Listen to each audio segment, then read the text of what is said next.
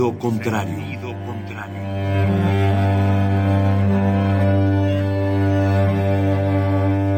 El Museo Universitario del Chopo presenta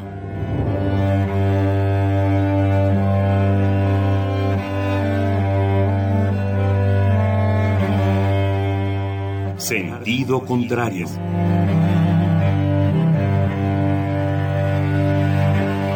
Una emisión de Marcelino Perelló. Producida para Radio UNAM, con la participación de Javier Platas.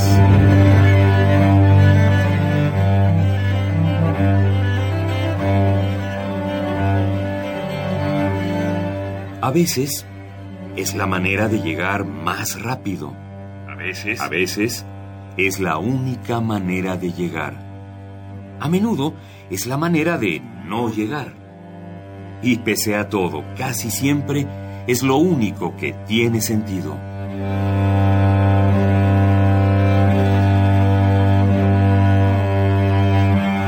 Sentido contrario. Sentido contrario.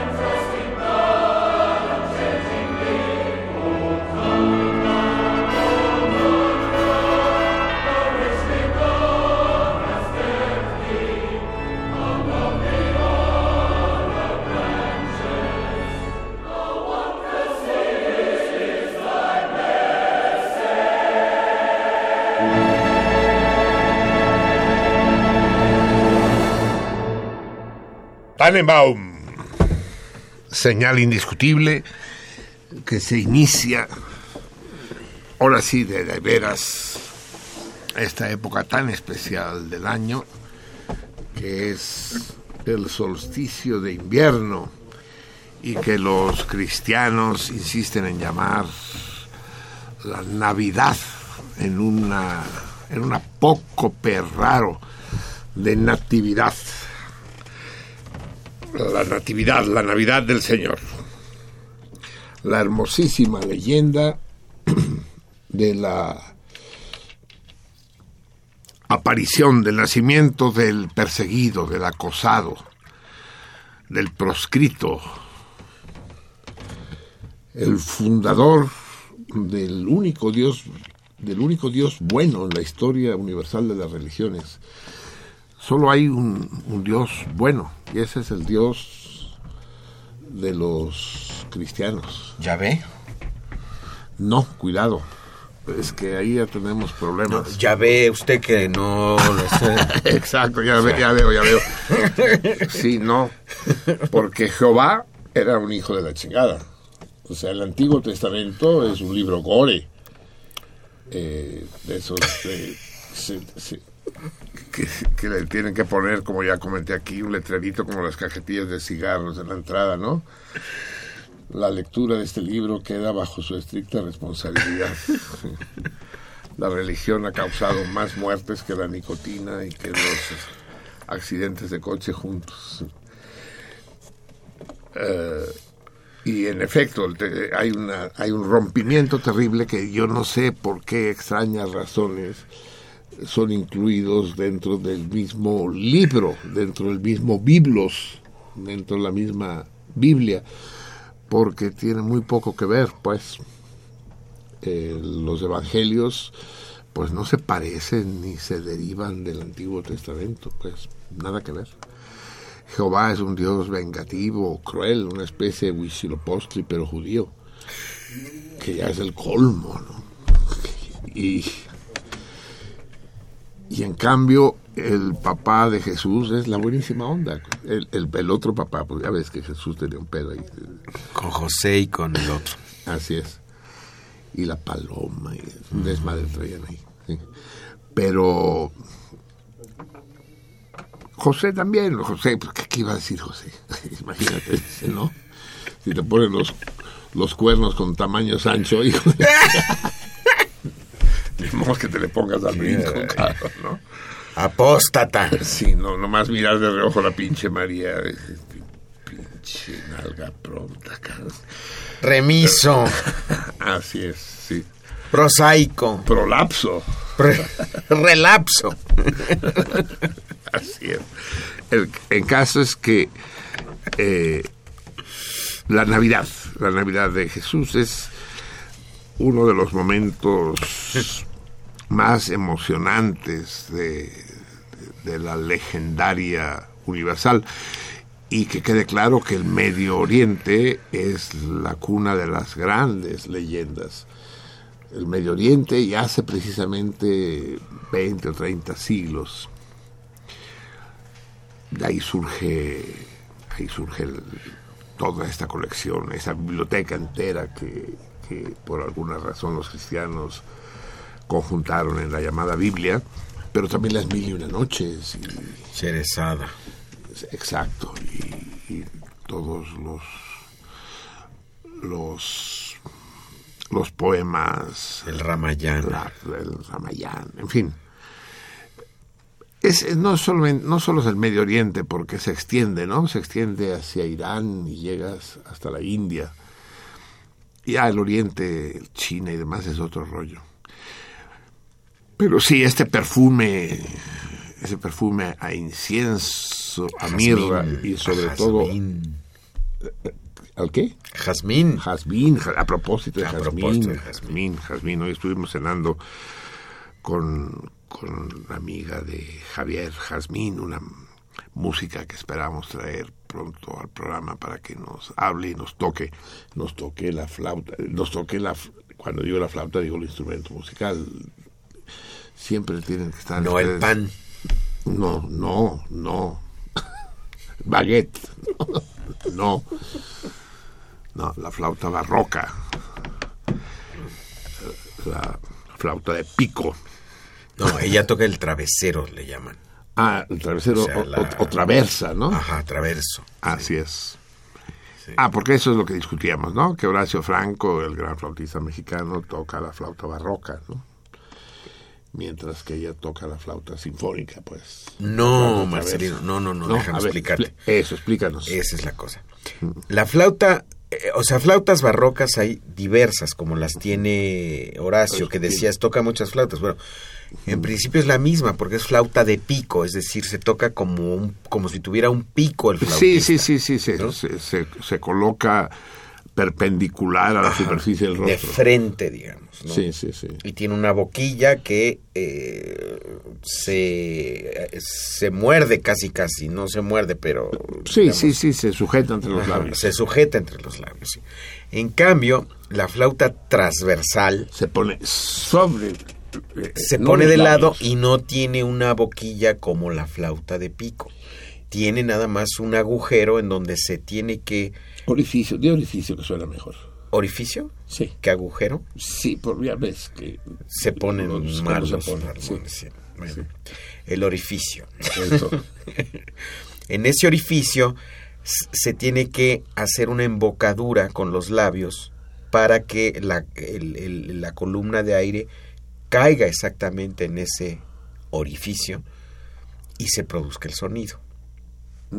¿sí? Pero hay una flauta transversal que fue hecha de madera, de ébano, y que no tiene llaves, tiene una llave nada más o dos llaves.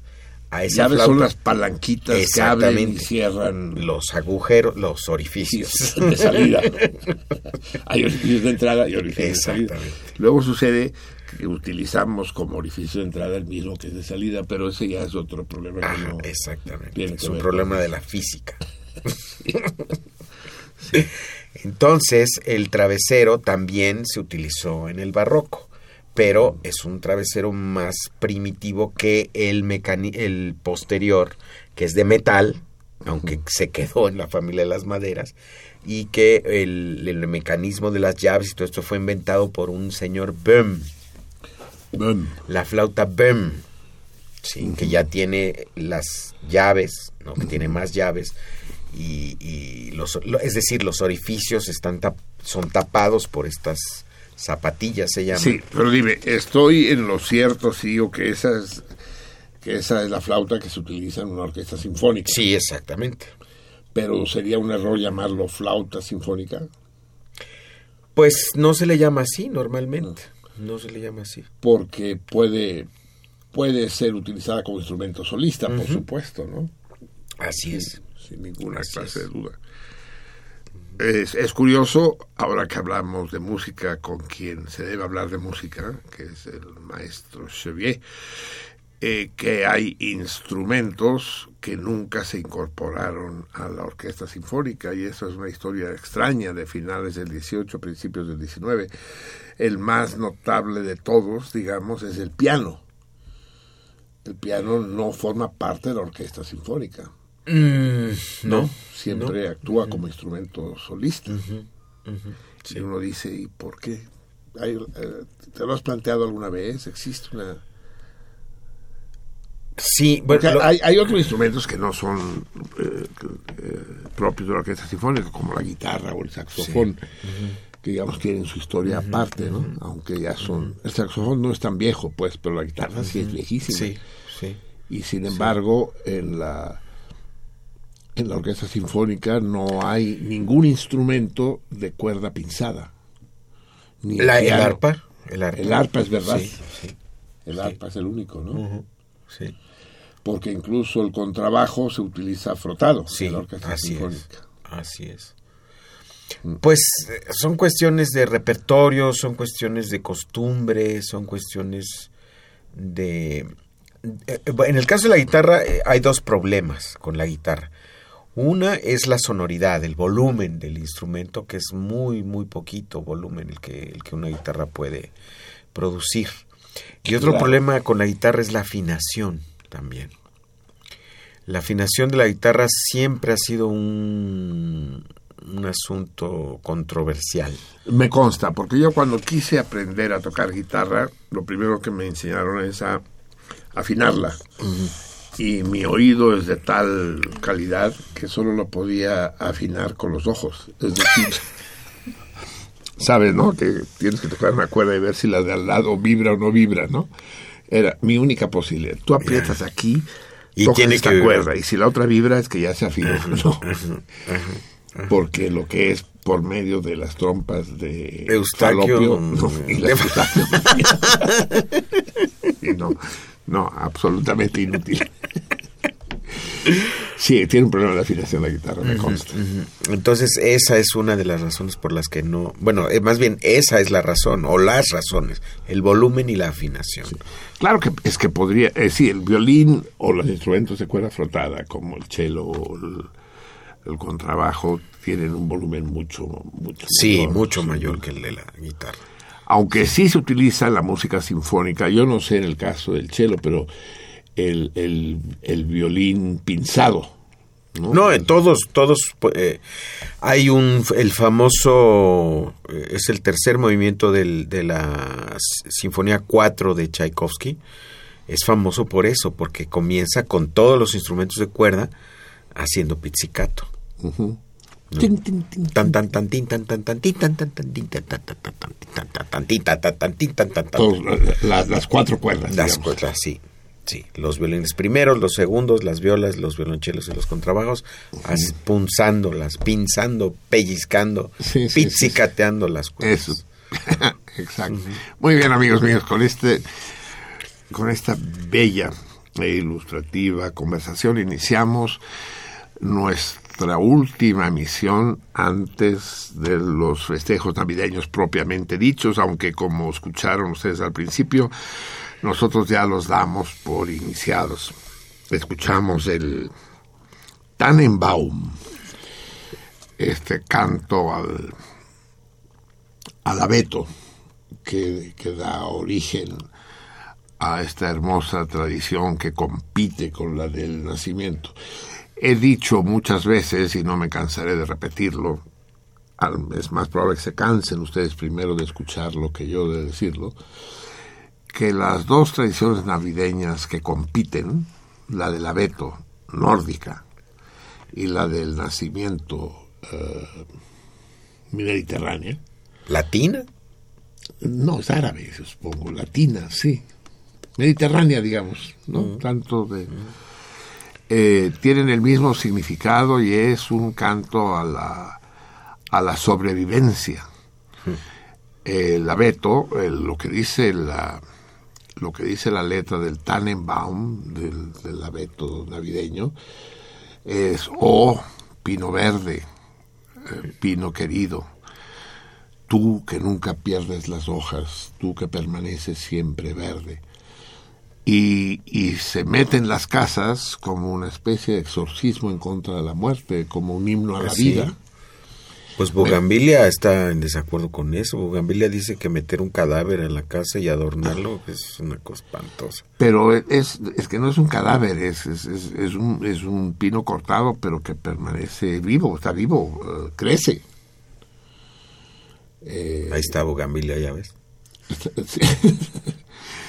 Eh, en todo caso es verde y huele y, es un símbolo de vida, pues. Me recuerda entonces la buga a, a los... No, aquellos- no le digas así, te va, te va a venir Sí, yo sé, tenemos, tenemos una, vie- tenemos una vieja polémica. Sí, aquellos veterinarios, veterinarios, veterinarios son los que comen solo vegetales. Ah, no, esos son vegetarianos. Sí. Los, los vegetarianos y los veganos que dicen, no, yo no como cadáveres.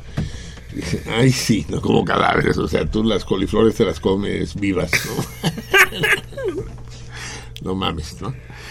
Eh, sí, eh, eh, es un canto a la vida. Es decir, aunque no lo metas a la casa, es en medio de aquel páramo de nieve que en todos los países escandinavos, que es de donde es origen, o el norte de Alemania. Los animales se esconden, la tierra deja de producir, el verde ya se había convertido en ocre y el ocre en vacío, y, y ahí sigue el abeto, ¿no? Verde. Entonces, de alguna manera queremos hacer una analogía entre el abeto que resiste, intemperie, porque la desaparición de los animales y los vegetales es también una amenaza para, para la vida misma del hombre. ¿No? El hombre no puede invernar, no puede acurrucarse en el fondo de una cueva y vivir de las grasas acumuladas durante el verano. Bueno, tú y yo sí. Tú y yo podríamos, sí. Pero son, somos pocos, ¿eh? Somos pocos, escasos. Eh, y eh, entonces protegerse del hambre y del frío son, son los dos grandes desafíos. Y de la oscuridad, cabrón. Es que sí, yo, yo nunca he estado en el invierno en el norte de Europa, he estado en verano cuando el sol no se pone, pero me imagino lo que debe ser cuando el sol no sale, cabrón o cuando sale tantito así, se asoma por el horizonte y dice, ah, ya está amaneciendo, ah, ya está anocheciendo, ¿no? buenos días, buenas noches. sí, ¿no? Saludos de alguien. Muy buenos días tenga usted. Muy, buenas, noches. sí, ¿no? Debe ser muy cabrón, por eso se suicidan tanto y hay tantos más. Por cierto, que nos contaba Vale, ¿no? Que se ahorcó una muchacha ahí al lado del Fando y Liz. No me digas. Sí, cuando vio la cuenta al Fando y Liz, No, sí se ahorcó una chava, sí, joven. Algo sucede. ¿Por qué se ahorcan más los jóvenes que los viejos? ¿Por qué se ahorcan? ¿Por qué se suicidan en general? ¿Por qué tienen menos apego a la vida? Tal vez porque están menos familiarizados con ella, ¿no? Los, los, viejos eh, aprendemos a querer la vida. También, también se suicidan los viejos, pues. Y los que no se suicidan eh, lo suicida la naturaleza. Pero el, es, es, dramático y digno de estudio el, el suicidio de un joven. Y esta chava sí era, era, pues no, no tenía 20 años, pues no, no sabemos más detalles en la calle de Uxmal. Eh, lo más probable es, es, que es el momento de, la, de la eclosión de las pasiones, ¿no? A lo mejor lo que no, como dice César de Pavés, cuando hay una contradicción, dice César de Pavés, en el arte de vivir, en, en, el oficio de vivir, el mestiere de vivere, dice, cuando tiene uno la capacidad de amar, no lo sabe hacer. Y cuando aprende uno finalmente, ya, se ya, no puede. ¿No? Sí. Cuando aprende uno a tratar a las mujeres, las mujeres ya no lo pelan a uno. ¿no? Se hace uno muchas bolas, ellas y ellos, ¿no? Nos, hacemos bolas. Y entonces no podemos domeñar ese, ese potro, esa yegua salvaje que vive en cada uno de nosotros. Y, no sabemos qué hacer con ella, no tenemos los recursos pues para para domarlo. En fin, el caso es que el, el abeto es un canto a la vida. Pero el nacimiento, la leyenda del, del, del pequeño que ve la luz perseguido a muerte por el tirano, escondido, ya no sé escondido dónde. ¿Dónde nació ese cabrón? En, en un establo, en un portal, eh, en, en, una clínica del IMSS. ¿Dónde nació? En una clínica del IMSS en donde había... Esa es la parte más, esa es la versión más triste de todas. En donde había un... Un güey que establo. Era, el director, no, el, güey era el director. y el burro... había un establo en donde habían hecho un portal. Solo que sea eso, sí. Eh, en la clínica 23, en Zaragoza. Sí. Eh, en todo caso es muy hermoso, pues nace el perseguido, es decir, es nace un revolucionario, eso hay que tenerlo en cuenta, es decir, el pinche Francisco y toda su corte imperial no hacen más que pervertir el mito original de, de la, del, del, credo de los perseguidos, del credo de los de los humildes, de los solidarios, de los de los irredentos, de los idealistas, ¿no? En principio el religioso es un idealista, pero se ha convertido en otra cosa, es decir, un religioso que hace el bien porque espera una recompensa es un hijo de la chicada. O sea, si tú das limosna porque como si estuvieras haciendo una inversión en, en BBA Bancomer, ¿no? sí, estás metiendo estás metiendo lana a tu afore, pues está de la chingada. Dice, no, voy, a dar limosna porque después en el cielo me retachan con intereses, ¿no? Mi parcela de nube. Eres un hijo de puta. El, el, el generoso de de veras, el, es el que no espera recompensa alguna. Incluso eh, es, es, el mito de, de, San Antonio, que, que, comparte su... No, de San Francisco, perdón. Es que siempre me hago bolas. San Antonio es donde vivías tú, ¿no? Es la diagonal. Diagonal San Antonio, sí. En cambio, San Francisco es, es la que sale insurgente. Sí. sí. Siempre los he confundido. Y sí, o sea, San Francisco es paralelo a Pensilvania. No. el, que, no, San Francisco es paralelo a, insurgentes. Ah, sí, y a Nueva York. ¿Y quién fue el que le dio la capa al menesteroso? ¿Nueva York o insurgentes? o San Francisco. Francisco. Francisco. Bueno, pues este Francisco, Francisco primero, que se llama simplemente Francisco, como todos los papas, como el papado, como todo el boato vaticano ridículo. Y, ah, Francisco el argentino. Francisco el argentino, ah. sí. Sí. sí, no podemos no recordar aquella ocurrencia, ¿no? De, Raúl, Raúl le pregunta a Fidel, dice, oye Fidel, ¿tú cuándo crees que nosotros podremos restablecer relaciones con los Estados Unidos?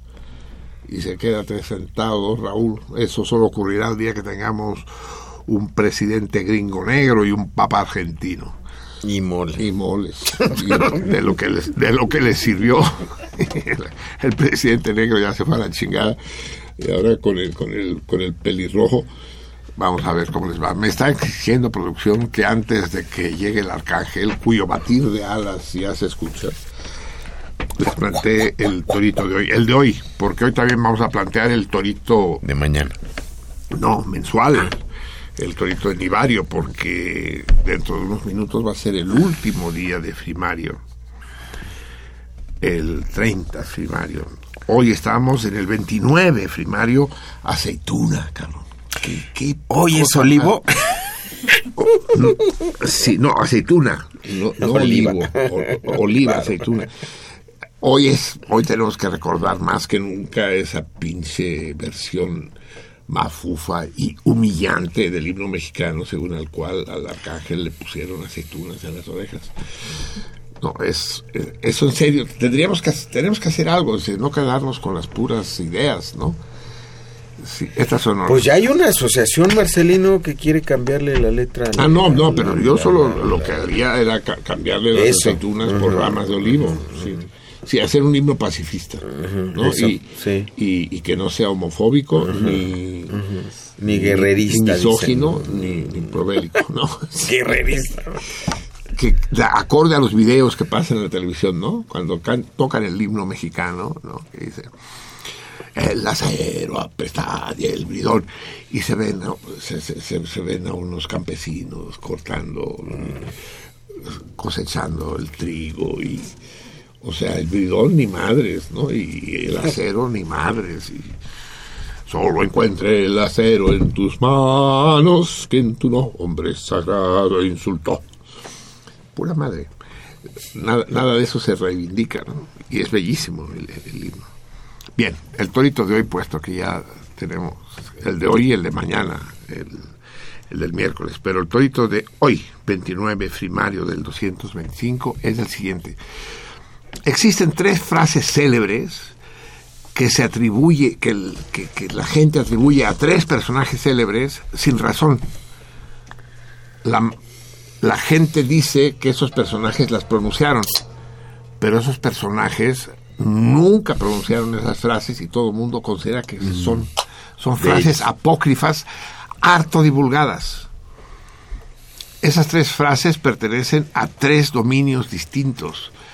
Una frase pertenece al dominio de la literatura, la literatura universal. Se dice que un personaje literario pronunció una frase que en realidad nunca pronunció.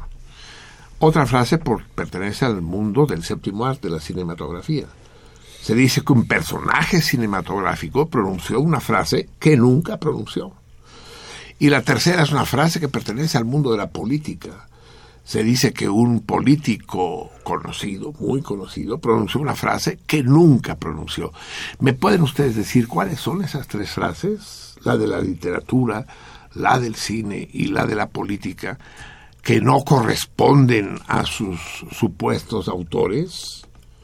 Díganmelo, háblenme al 55 36 89 89 los atenderán nuestros salmones eh, eh, responsables de las comunicaciones. 55 36 89 89 si viven en este valle de Anáhuac.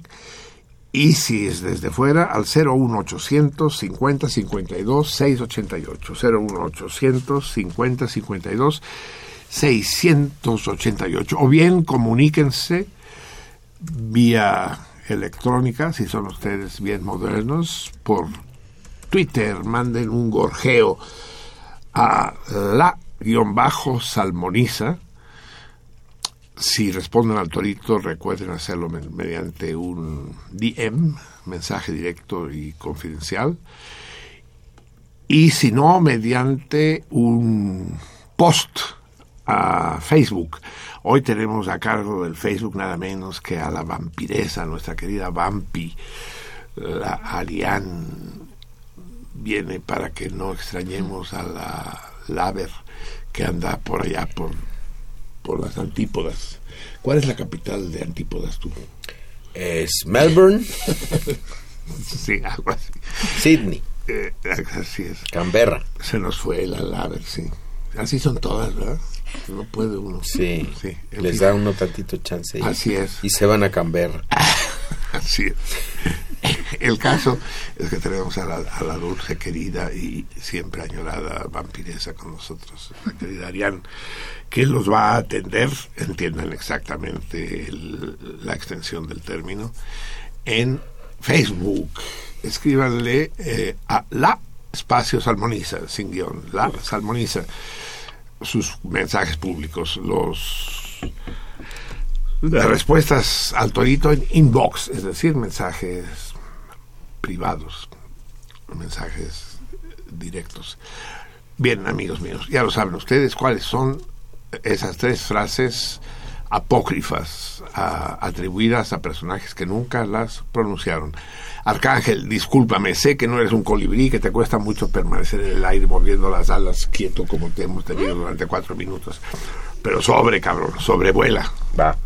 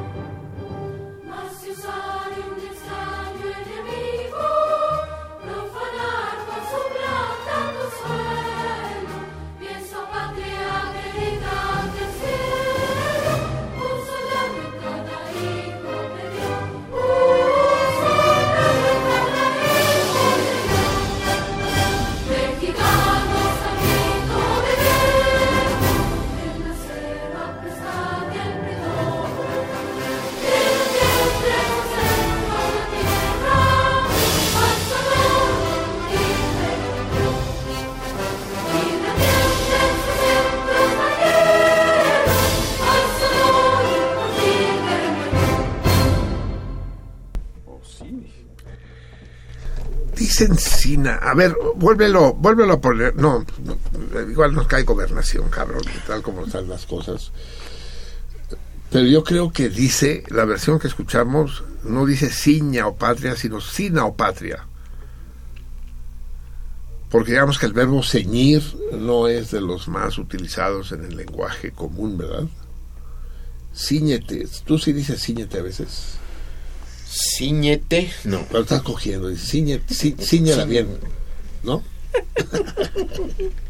Voy al cine. Voy a ver una película al cine. No sea cínico. Sí. No, no se usa, ¿no? Sí, y por eso creo, creo eh, lo, lo, lo sabremos el, el, el, próximo martes. No, el próximo martes. No, amigos míos, no sean imprudentes, no sean irresponsables, no sean eh, desabastecidos. El próximo sábado, recuerden que tenemos nuestro tradicional programa especial de Navidad, de Nochebuena. Este sábado, eh, a las, vamos a empezar a las 10 de la noche a las 10 de la noche en punto del sábado 24 y vamos a estar hasta las 2 de la mañana del domingo 25. El programa especial, ya saben ustedes, de poca madre, vamos a ver aquí todo un, sector importante, bueno, importante, importante, no sé si numérica, pero sí simbólicamente del cardumen, vamos a celebrar, vamos a brindar, vamos a escuchar música adecuada, vamos a platicar, vamos a pasar la noche buena juntos. Y ya les dije que vamos a llamarla de aquí en adelante Noche Nueva. Yo creo que los términos originales eran la Noche Nueva y la Noche Vieja. La Noche Nueva, en el sentido que es la primera noche de invierno. El solsticio de invierno es del está entre el 21 y el 22 de diciembre entonces, la noche más corta del año, que es realmente lo que da origen a la fiesta solsticial que después eh, la religión ha convertido en, sagrada, eh, se refiere a la noche nueva, por eso nueva y vieja. Este tipo de inversiones, de nueva a buena, fíjense que solo hay que invertir la N y la B. ¿no? Donde va la N pone la B y donde va la B pone la N. Entonces eso se hace porque si no, no se entiende lo de noche vieja. Noche vieja solo tiene sentido si hay una noche nueva. Y la noche nueva no puede ser sino la del 24 de diciembre. La, la, lengua lo hace mucho, lo hace mucho ese tipo de inversiones. Ya saben ustedes, por ejemplo, que en español decimos Ucrania a, un a, a un a un país que se llama Ucrania. ¿No? Se, la N y la I se invierten, se transmutan. El país siempre se ha llamado Ucrania. Y entonces es Ucrania. Lo mismo hacemos con Argelia. Argelia no existe, solo en español es Algeria. Mm. Y la ciudad es Alger. Y nosotros decimos Argelia. ¿no? Lo mismo sucede con la palabra en español cocodrilo.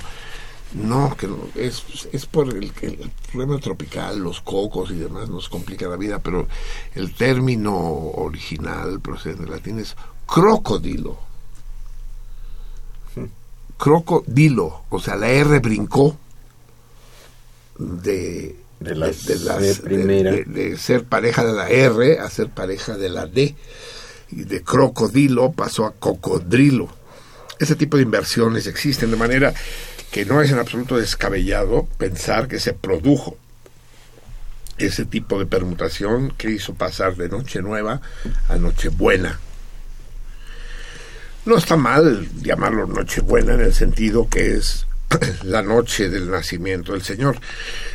Sin embargo, eh, deberíamos entender que la festividad del advenimiento del Redentor es una festividad eh, triste, melancólica, porque nos recuerda, y esta es una de las de las componentes importantes de la sabiduría que la civilización debe a la religión, la civilización le debe mucho a las religiones, mucho. Esa, e, esa tontería que se anda difundiendo por ahí, incluso en nuestra página de la taberna, según la cual la religión es cosa de imbéciles y las religiones deberían ser prohibidas y las religiones son una enfermedad mental y cosas similares, eh, por el amor de Dios, ¿no? Es de débiles mentales pensar que los religiosos son débiles mentales. absolutamente, absolutamente. El fenómeno religioso es un fenómeno muy complejo. De hecho, lo abordó Freud en el último de sus libros. No se atrevió a abordarlo en serio antes. Incluso ni siquiera pudo terminar su último libro, Moisés y la religión monoteísta. Cómo funciona el pensamiento mágico, cómo se impone. Pero sostener, como ya lo dije aquí, pero tengo que insistir porque siguen apareciendo posts en nuestra taberna en ese sentido decir que Bach, que Einstein, que Kant, que Newton, que Pasteur eran idiotas o deficientes mentales, es de deficientes mentales, por el amor de Dios. ¿No lo has visto? No. Sí, bueno, no, esos nombres los digo yo. Ellos hablan en general, ser religioso es una pendejada, pues. Mm. Deberían prohibirse las religiones porque hay que prohibir decir mentiras y las, y las religiones dicen mentiras.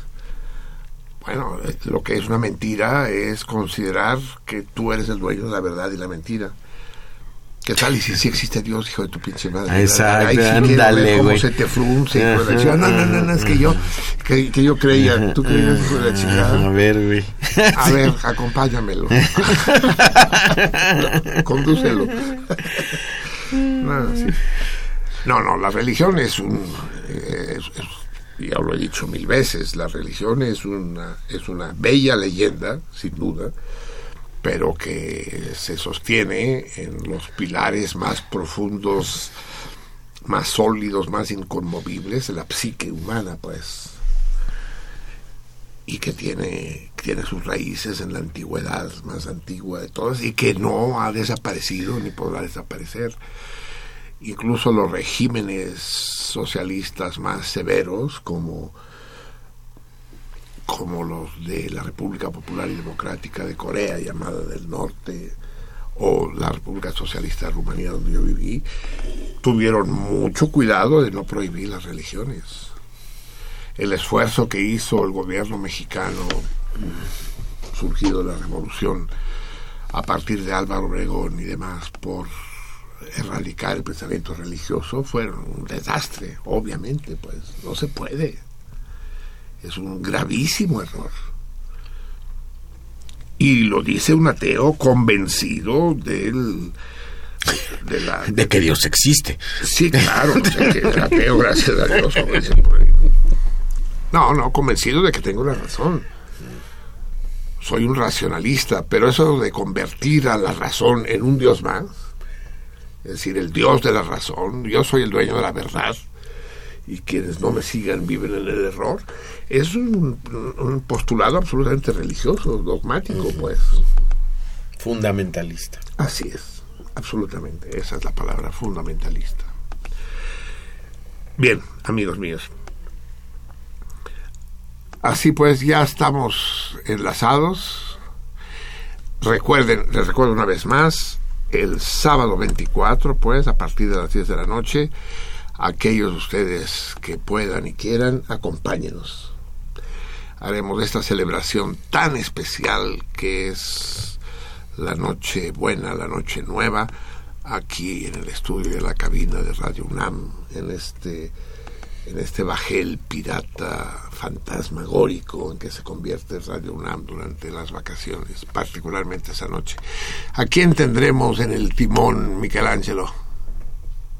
¿Tú? Ay, no mames, ese es el mejor regalo. Para ti ha de ser una chinga espantosa. No quisiera encontrar- no quiero encontrarme a tu esposa por la calle porque me va a putear, cabrón. Me va a dejar peor que a la Ana Gabriela Guevara. Pero, pero para nosotros es una fiesta tenerte a ti, ¿no? Sí, otro, otro rollo, como diría el imbécil de Adal Ramones. Muy bien, amigos míos. Está el gran Amón. Eh, Yo siempre, hablando de dioses, confundo a Osiris con, con Amón, con...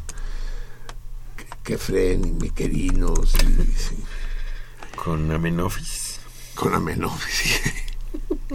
eh, gran Osiris Cantú.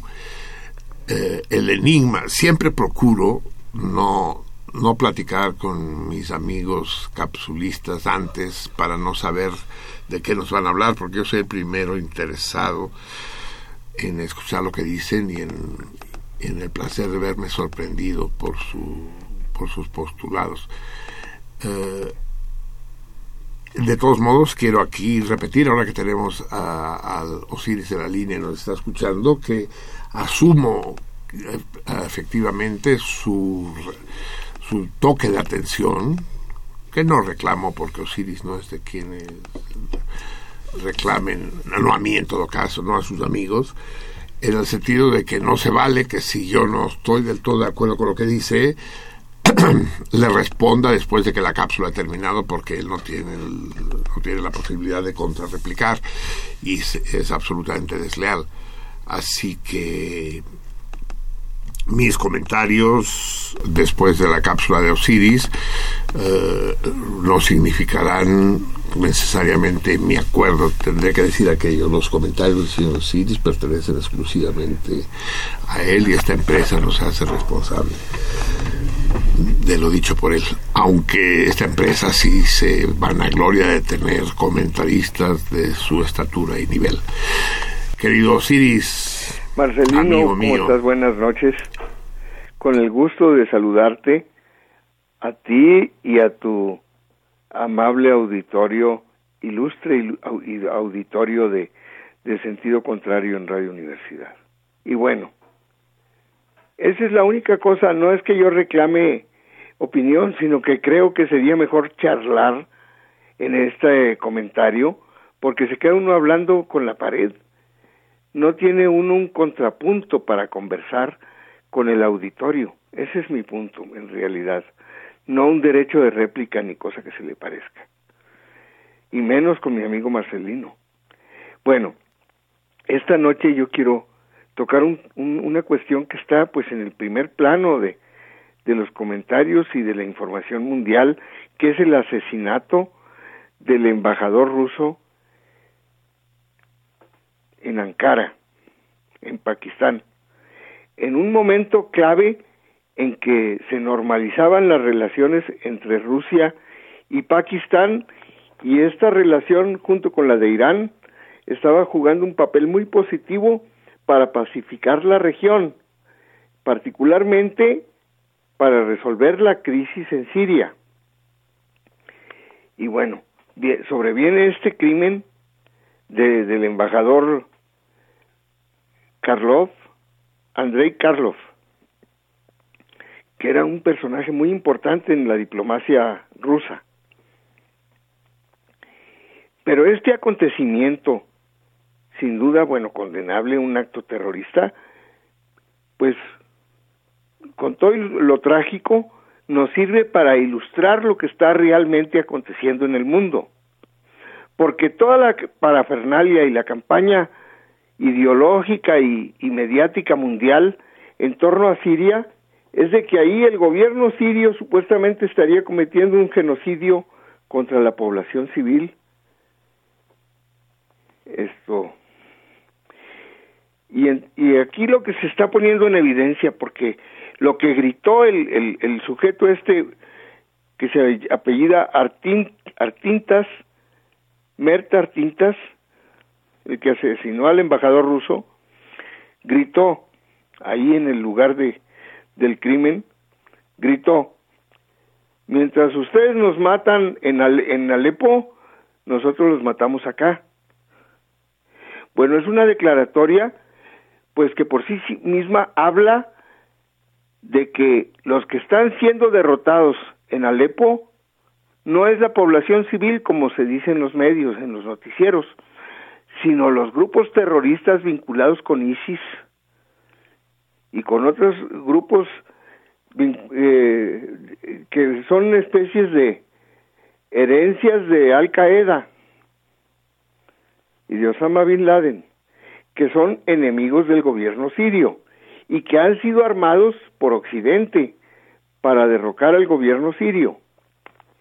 Y entonces en realidad el llanto que tienen ahora por la tragedia, sin duda que hay en Siria, es un llanto de la derrota de Estados Unidos en la región. Ellos han promovido las guerras llamadas estas de revoluciones eh, de colores eh, contra estados postcoloniales que resultaron de los procesos de liberación nacional.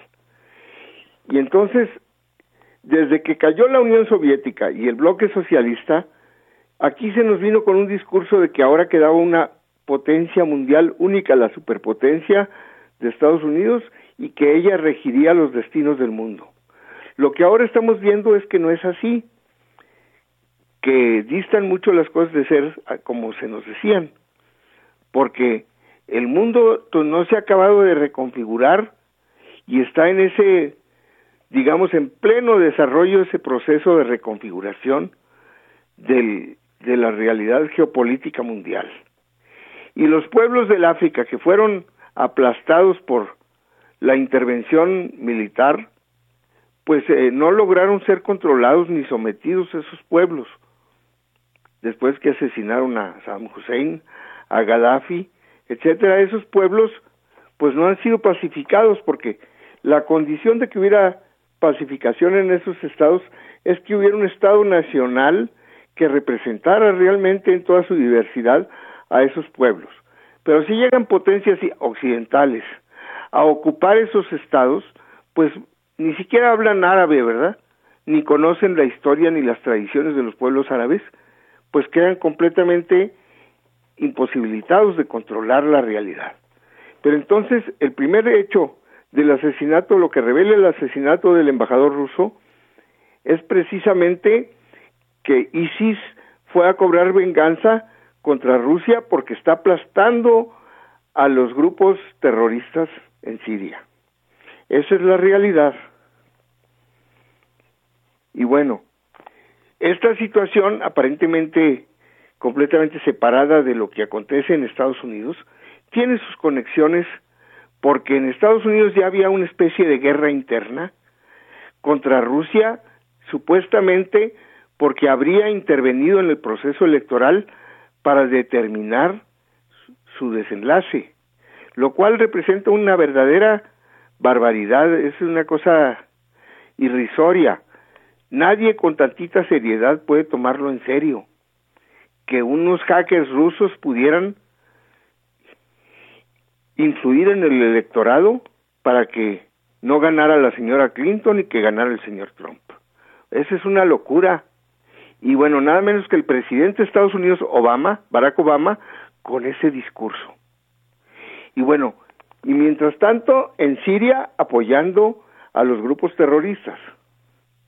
Y entonces ahora se lleva Obama una doble derrota uno en el frente interno en las elecciones a la presidencia y otro en, en, Siria, la que se están llevando en Alepo, que no es definitiva ciertamente. Dista mucho de ser definitiva estas victorias que está logrando el gobierno sirio con la alianza con Rusia. Pero son pasos muy importantes, son derrotas muy importantes a esos sectores. Yo he dicho que una vez que se ha derrotado el ISIS por la alianza del gobierno sirio con, con Rusia, la beneficiada va a ser toda la humanidad, Francia, toda Europa, los propios Estados Unidos.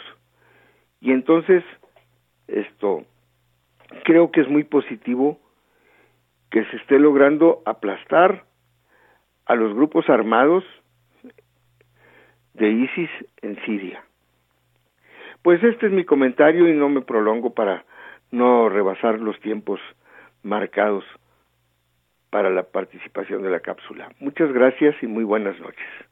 El gran Osiris Cantú tocando un problema, uno de los de los puntos calientes, de los puntos al rojo vivo de la actualidad internacional, que es efectivamente las desde hace muchos años la situación en Siria es delicada, pero ahora se han conjuntado varios fenómenos como que coincidieron. Fíjense, fíjense, les voy a hacer un... Mientras, mientras acabamos de localizar eh, eh, la canción con la que vamos a, culminar la intervención del querido Ciris. Dejen comentarles de estos. La época navideña acostumbra a ser una una época de eh, calma chisa, calma chisa, calma chisa, sí, pero calma chicha noticiosa. Como que cesan los acontecimientos, como que los acontecimientos también hibernan como los osos o se encierran en las casas a celebrar la Navidad. Eh, y pues suceden pocas cosas. De ahí la inteligencia, por ejemplo, de, de, las mentes maquiavélicas que armaron el levantamiento de los neozapatistas en 1995, en, en enero de 1995, que lo quisieron hacer el primero de enero, porque sabían que ese día no había noticias y que iban a acaparar la atención del mundo. Hecho por profesionales de la de, la, de la promoción mediática. Esto acostumbra a suceder. Sin embargo, lo que está pasando ahora, cuando ya estamos al 21 de diciembre, es decir, eh, hoy es el equinoccio, el, solsticio, ¿es hoy o es mañana? ¿Me lo pueden averiguar? Entramos al invierno precisamente hoy, tendremos que escuchar a Antonio. Hmm. ¿Coincidirá? Pues no creo que, si no es hoy, es mañana, ¿eh? Diciembre 21. ¿Es el solsticio? Ah, escucharemos a Antonio. Por favor. Yo creo que es el más hermoso de los cuatro conciertos, ¿no? Sí, los cuatro estaciones, sí, ¿no? Sí. Esa locura de, las cuerdas, ¿no? El viento helado. Formidable. Ahorita lo escucharemos. Pero bueno, entonces les decía. Uh, de repente, en este 21 de diciembre, empiezan a suceder una enorme cantidad de cosas de trascendencia de trascendencia planetaria. Eh, por un lado, eh, es nombrado eh, este personaje de los Simpson, que es Donald Trump, presidente de los Estados Unidos. Fue, nombrado ayer, ¿eh? Apenas ayer, por el colegio de los electores, por el colegio electoral. Y será ratificado el 6 de enero. Regalo de Reyes. querían, querían, querían democracia, hijos de la chingada. Tomen su puta democracia, pónganle vaselina para que, para que arda menos. Sí. Eh, Bush es, es nombrado eh, presidente de los Estados Unidos. Fallece el comandante, el último jefe de Estado de la historia contemporánea, Fidel. Eh, se produce eh, eh, la victoria de la alianza anti-occidental en Siria. Las fuerzas coalicionadas del gobierno sirio con Irán y con Rusia derrotan a los a los la palabra exacta es, no son a los mercenarios, es el término exacto, los mercenarios pagados por los Estados Unidos y sus atláteres eh, occidentales en Alepo. Eh, el, nada menos que el embajador turco, como, como, como recuerda Osiris de su intervención, el embajador ruso en Ankara es asesinado. ¿Vieron el video? Es que eh, es que estamos eh, absolutamente inmersos en aquello que el gran pensador situacionista francés Guy Debord llamó la sociedad del espectáculo. ¿Viste el video, Javier, del asesinato del... No. Pues velo. Es decir, es como si estuvieras viendo... Una serie de una, serie de Netflix. Mm. Sí. todo color, perfecto, bien. El, el actor que hace de embajador de poca madre, bien. Muy gran actor. O sea, Leyendo chido en ruso. No, no, llega a leer nada, no le dan tiempo, pero pero tú jurarías, tú jurarías que sí lo matan, cabrón. Es que bien está hecho. Sí, porque sí pone cara de ya me dieron en la madre. Y el asesino debería tener un Oscar porque sí parece asesino. es la sociedad del espectáculo. Estás viendo, estás viendo un asesinato real filmado con luces de perfectos en primeros planos y demás. No luego esos videos que, que, que las cámaras de seguridad del DF dicen, ese puntito negro que se ve en la orilla izquierda que se escabulle, ese es el asesino. No, el video de Ana Gabriela Guevara, puta madre, no mames, eso no es un video, pinche Ana Gabriela. Si te veo te pongo morado el otro ojo, aprende a filmar videos, cabrón. No, no se ve nada. No, aquí no, aquí bien hecho, bien filmado, bien, bien. Hmm. Seguro que colaboraron las eh, los servicios cinematográficos de Rusia para que quedara todo bien filmado.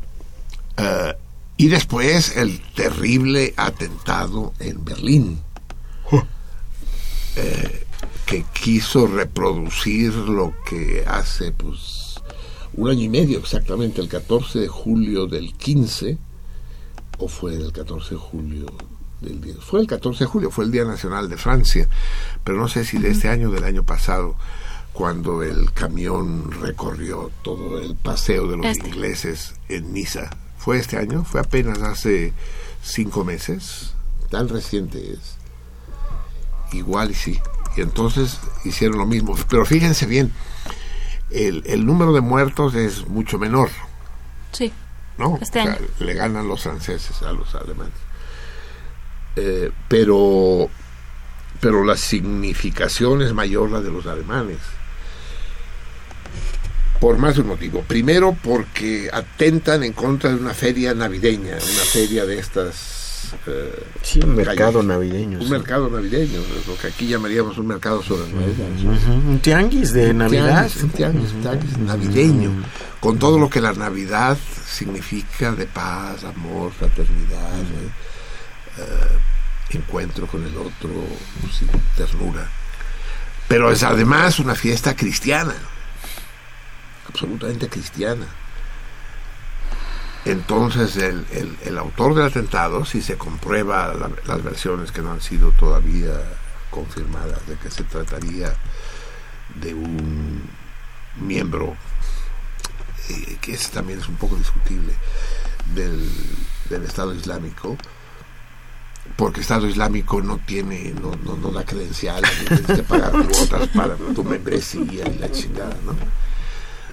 No, es, es, es, más, el Estado Islámico es más bien un estado de espíritu, un estado de ánimo en el mundo entero, y eso es lo que lo hace absolutamente patógeno, temible.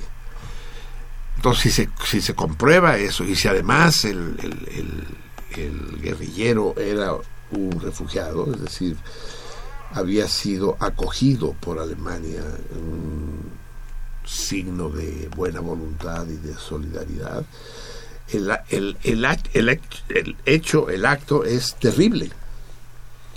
Sería de una ingratitud monstruosa, pues.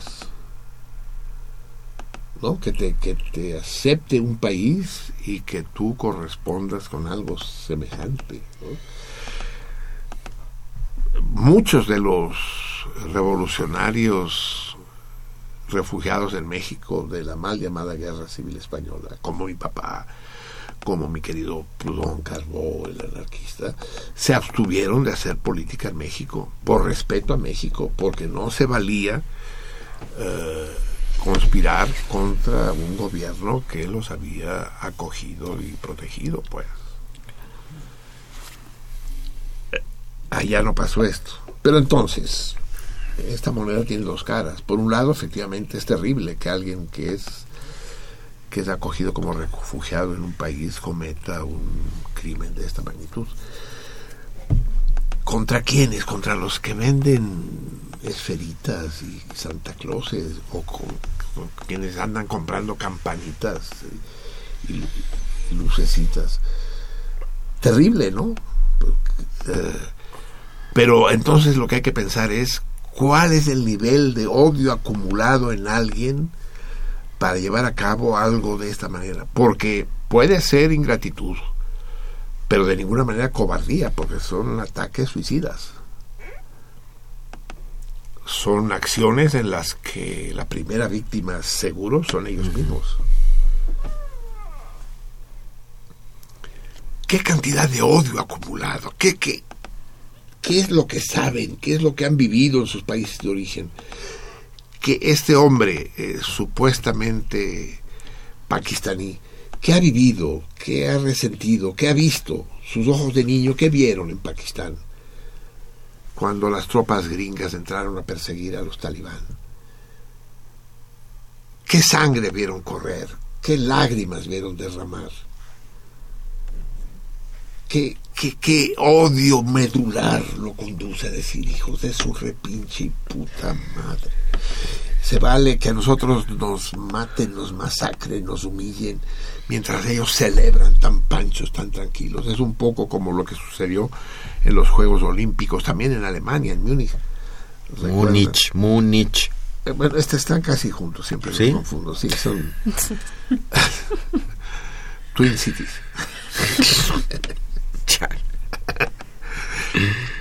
sí, cuando mataron a los atletas judíos, ¿no? Están ustedes dos muy chavos. 1974. Exactamente.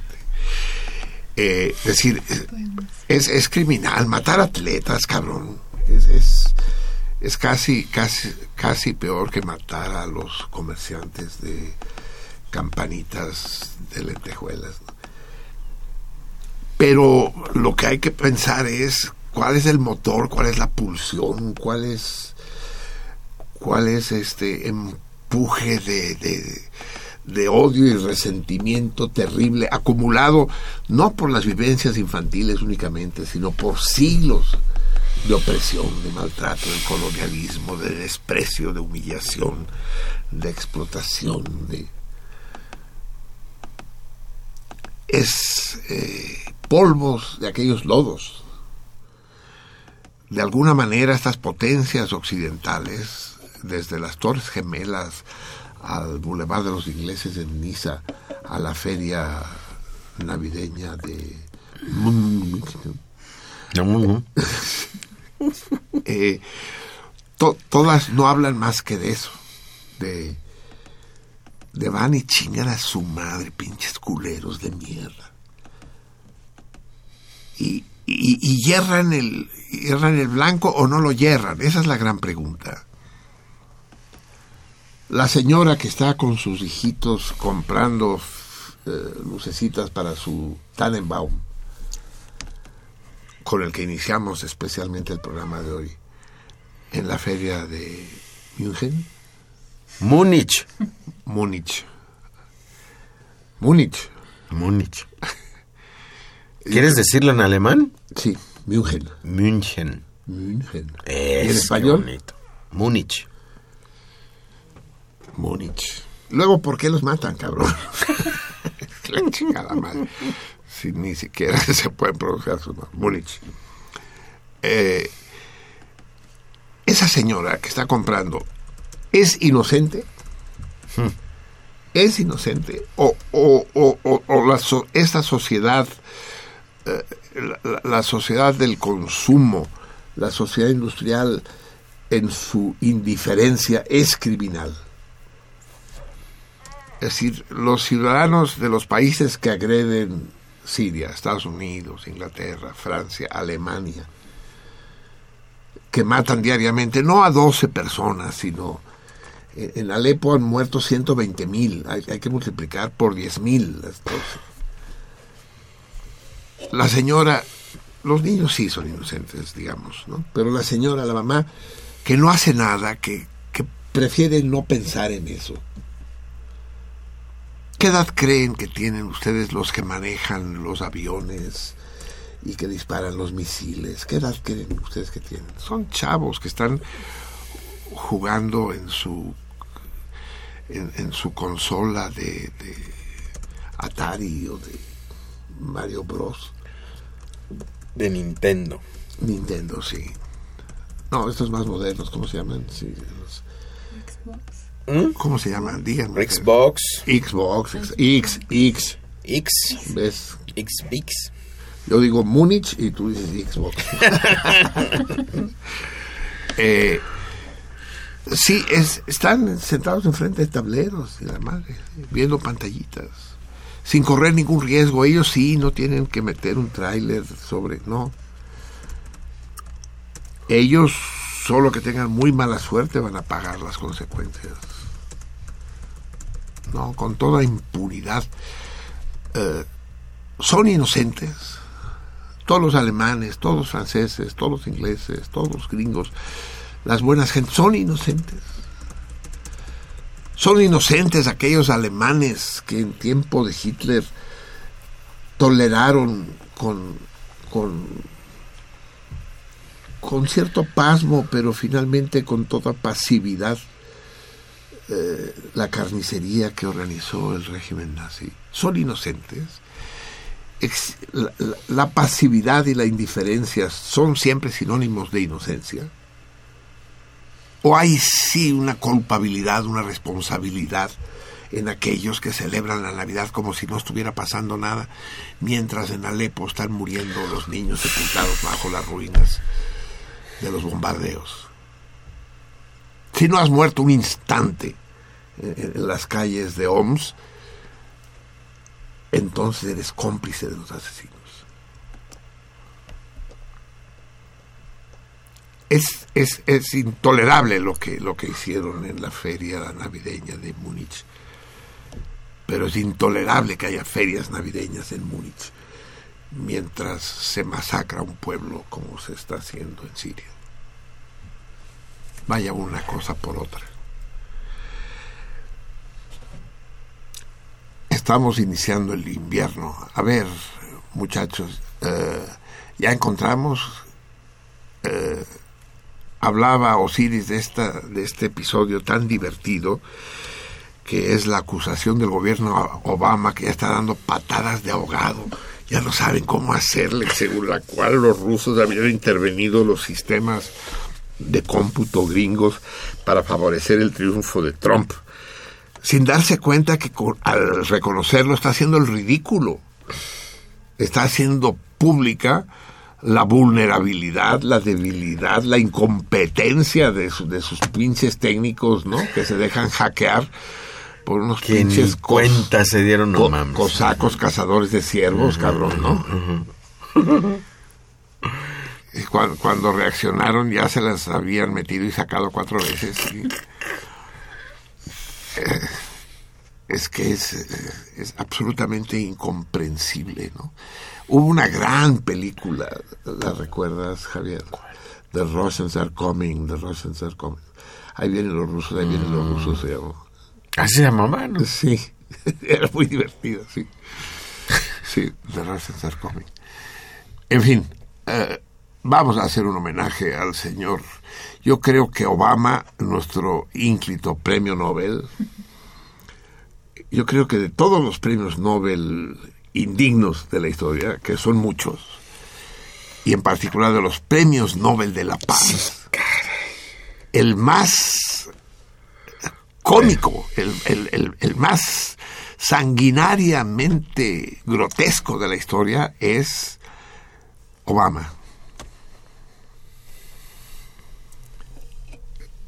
Con esas, con esas manos que parecen bandera de huelga, ¿no? Ya no es necesario que dé más explicaciones por lo visto. A ver, que, no sé qué nos tienen preparado nuestros productores, con qué, con qué ilustramos el comentario de Osiris. Va, pónganlo, no, yo, Sí, pónganlo ya. ¿Cómo va?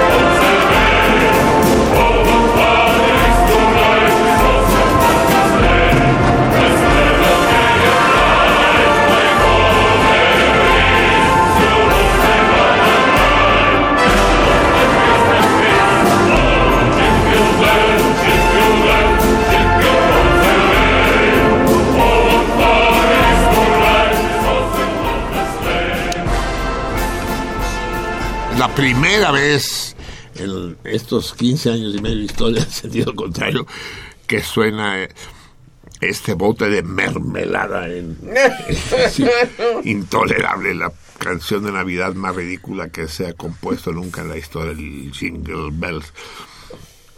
Pero hoy, hoy eh, hicieron bien los productores de, de, ponerla porque viene al caso, hablando de la intromisión de los rusos las elecciones gringas. Absolutamente ridículo. Eh, no sé qué me están haciendo. Ah, sí. Eh, en, todo caso, hay un, un, problema muy serio eh, en las relaciones internacionales. Ustedes saben que quienes dominan el mundo, lo saben sobre todo aquellos de ustedes que presumen de demócratas, porque sé que en el cardumen hay demócratas infiltrados. Ah, saben perfectamente que quienes toman las decisiones y deciden para dónde vamos y cómo vamos y demás, pues no son los gobiernos, pues. Los gobiernos son una especie de, en el mejor de los casos, de gerencias, de administradores. Los jefes, los, los GO, los meros meros, los directores generales, esos son los capitalistas, los dueños del dinero. El poder está sustentado sobre tres grandes columnas. El poder real, que son el dinero, el capital, las armas y las influencias, las relaciones, la política propiamente dicha. Pero incluso la política es, la política tal como tal cual no está directamente relacionada con los gobiernos. Hay hombres políticos que permanecen en la sombra, que prefieren permanecer fuera de los reflectores y que son los que realmente mueven los hilos de las marionetas. No es fácil ubicarlos. Por ejemplo, un caso concreto que, que a todo pasado es fácil eh, identificar en México. En México el poder real lo ejerció durante muchos años, durante decenios, durante sexenios, Fidel Velázquez, el secretario general de la CTM, que no figuraba o que figuraba muy poco, pues. Murió ya muy viejo, de gran edad. Pero si ustedes se fijan tantito, el, la debacle del PRI se produce cuando muere Fidel Velázquez. Es decir, es, es con su muerte en los años 80 eh, que se viene abajo todo el sistema. Ahora sí, el sistema, no el sistema de cómputo, el sistema, el sistema de, de gobierno, de control y, gestión políticas. Eh, Estados Unidos, en todos los países hay Fideles Velázquez, muchos hombres de la política que son los que realmente ejercen la influencia, deciden, toman, eh, con los que los gobernantes no tienen no tienen más remedio que, que, agachar la cabeza y, y, seguir sus indicaciones. Y por supuesto las otras dos columnas no merecen más explicaciones. Las armas, quien posee las armas, no solo el ejército, sino hay muchas otras formaciones armadas, la policía, la delincuencia. Hay corporaciones, por ejemplo, en Estados Unidos, en el primer mundo, ya hay empresas que hacen la guerra. Eh, en el Medio Oriente, por ejemplo, eh, los, los militares propiamente, no, no los fantoches mercenarios de los grupos disque islamistas contrarios a Bashar al-Assad, sino soldados gringos que se encuentran en Irak, en Afganistán, no pertenecen al Departamento de Defensa, sino que son de, de compañías privadas que ofrecen sus servicios, son concesionarios. Así como tú puedes concesionar una línea de autobuses en México, dices, bueno, tú concesionas la ruta de Indios Verdes a al caminero. Pues bien, los gringos dicen, te concesiono Kabul, cabrón. ¿Recuerdan ustedes el caso ese Blackwater? Agua Negra, se llama la compañía, que torturaban a los prisioneros y demás en, en Irak, precisamente. Son compañías privadas. Eso también es el dominio de las armas. Eh, el control de las armas ha llegado a ser de una tal importancia que es prácticamente imposible pensar en ese dominio enfrentárseles. Hace un siglo, por ejemplo, cuando la Revolución Mexicana, cuando la Revolución Rusa, pues el ejército ruso tenía rifles y los revolucionarios tenían rifles y, unos tenían sables y los otros tenían sables, unos tenían bombas, otros tenían bombas, unos tenían más bombas que otros y mejores bombas unas que otras, digamos, pero ahí la llevaban, unos tenían periódicos y los dos tenían volantes y ahí la llevaban. Ahora ya no, cabrón. Ahora es imposible el abismo entre, entre el poder del poder y la sumisión de los sumisos se ha hecho absolutamente impasable. No hay por dónde. Piensen ustedes, es que nos resignamos y nos vamos con pendejadas y nada, que Ayotzinapa y que la mamada y, pero, pero las cosas de, de veras no las pensamos y no las consideramos y no nos pronunciamos. A ver, ¿por qué chingada madre no se prohíbe la fabricación de pistolas. Les ruego por favor que me contesten, agarren los teléfonos, agarren el Twitter, agarren el Facebook, contesten, ¿por qué no se prohíbe en el mundo una reunión, cabrón, una convención internacional con sede en Ginebra? Dice, a partir del año 2020, cabrón, se va a prohibir la fabricación de armas cortas. Digamos que es, es lo más sencillo porque ya prohibir las armas de los ejércitos es prohibir los ejércitos, eso es crear vulnerabilidad nacional, es problemas de la soberanía y de si yo las prohíbo y el otro no las prohíbe, eso es más complicado. Es mucho más mucho más simple prohibir las pistolas que las bombas atómicas, por ejemplo. Pero prohibir las pistolas, ¿para qué sirven las pistolas? Explíquenme ustedes, yo quiero saber que me expliquen para qué sirven las pistolas. Para jugar a la ruleta rusa. Pero podríamos jugar a la ruleta rusa con cascos rotos de Coca-Cola de dos litros, ¿no? Mm. ¿no? si, se rompe, pierdes. Eh, pero, son, son obviedades a las que no, pues no vamos a prohibir los cuchillos, porque con qué le vamos a untar mantequilla al pan bimbo, pero pero las pistolas, por el amor de Dios. Y ya después vamos viendo que más, que, pero, pero usted sabe la cantidad de gente que se enriquece en el mundo con cantidades de dinero. Ay, que si los diputados se dieron un bono de 400 mil pesos. Están, están hablando de minucias, hombre. Están hablando de, tonterías, de migajas. El baile de estos millones de millones es, es, es de otro nivel, de otro, de otro rango. Que si Videgaray tiene un departamento de 10 millones de pesos. Ay, no mames, hombre, ¿de qué están hablando? cuando realmente lo que lo que cuenta en este mundo está pasando en, en, otro piso está incluso lo que yo denunciaba en el programa pasado las las torres los los rascacielos estos nuevos de Bosque Real no estos departamentos de hiperlujo y, eh, de Naucalpan y más para allá de Santa Fe no, Santa Fe es de los pobres, cabrón. Síguete, síguete, sube, sube, sube, sube, sube.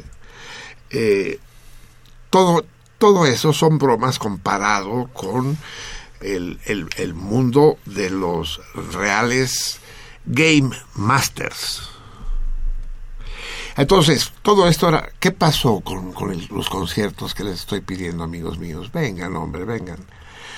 Todo esto tiene que ver con la importancia que tiene el hecho de que por una vez, por una vez, ahora los, los señores del capital se vieron obligados, no cierres, no cierres, nos estamos asando.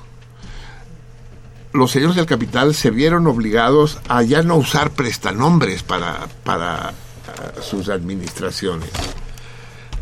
Cuidado con el micrófono. Eh, a ver, estoy, estoy buscando, pero yo quisiera la página principal, porque, esta es una, señora yo lo que quiero son orquestas. No, no, no, uy, uy, uy, uy, uy, uy, uy, uy, sonido a esta cosa. No, quiero la lista de las, de las orquestas, porque si no... A ver, eh, porque necesitamos las orquestas, sí. A ver, escoge, que escoja el plata, sí. Toma, vaya. Estoy cometiendo una irresponsabilidad porque Platas de esto no sabe, pero en fin, se, ríe. Se, ríe por allá. Eh, en, en, esta Navidad, en donde, eh,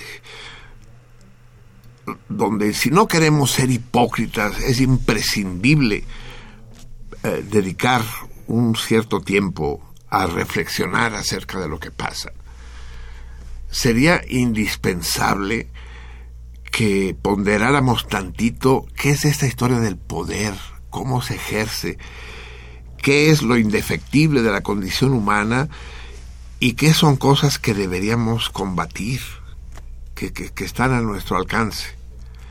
Se habla de la legalización de la marihuana, que si usos lúdicos, qué estupidez esa expresión usos lúdicos, si no vamos a jugar con ella, cabrón. Nos la vamos a chutar, nos la vamos a fumar, la vamos a quemar. No, usos lúdicos, usos recreativos, ay sí, recreativos. Vamos al recreo. ¿Dónde está la mota?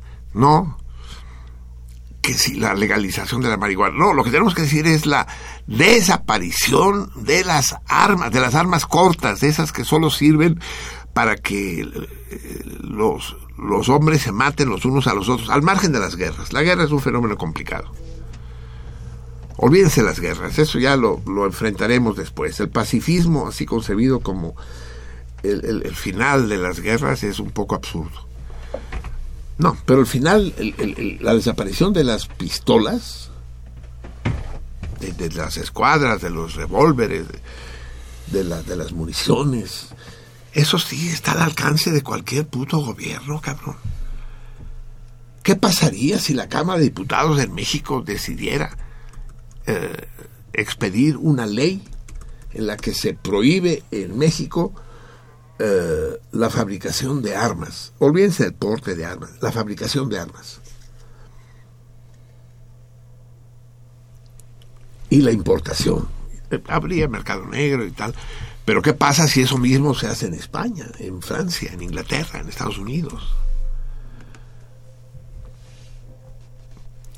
A mí me parece que es eh, que es bastante evidente. Ustedes saben que dentro de unos meses, en septiembre del año que empieza, se va a celebrar referéndum o referéndum en Cataluña por la independencia de Cataluña. Así lo planteó el presidente catalán Carlos Puigdemont referéndum o referéndum, quiere decir un referéndum acordado con el gobierno de España o un referéndum unilateral sin que el gobierno de España lo apruebe.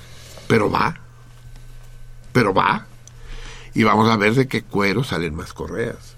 Entonces le preguntaron a, a más, al anterior presidente, dice, ¿y cómo le van a hacer con Problemas de dinero no hay, Cataluña es un país rico, es un país muy organizado, muy estructurado, problemas de salud, problemas de organización, de transportes, todo, todo está perfectamente previsto. Pero, y le dijeron, ¿y el ejército? Dice, no, no vamos a tener ejército. Dice, ah, ¿cómo no va un país sin ejército? Dice, sí, un país sin ejército. No sirve de nada un ejército, dijo. Y para mucha gente le cayó el 20 de que para qué chingados sirven los ejércitos. A ver, preguntémonos para qué sirve el ejército mexicano. ¿O para qué sirve el ejército gringo? ¿Qué pasaría si desaparecieran, pues? Pero piénsenlo en serio, amigos míos, piénsenlo en serio. Costa Rica no tiene ejército, Uruguay tiene una cosa extraña ahí. ¿Qué pasaría? Es que hay cosas obvias que se nos, nos están tomando el pelo, nos están viendo la cara de pendejos con tanta frecuencia que a lo mejor sí la tenemos, la cara de pendejos. Y si tenemos tanta cara de pendejos tan permanentemente, es que a lo mejor sí somos pendejos, pues. Y nos traen fintos con, con, con, con espantapájaros, cuando los problemas van por otro lado. Por ejemplo, esta historia del teletón.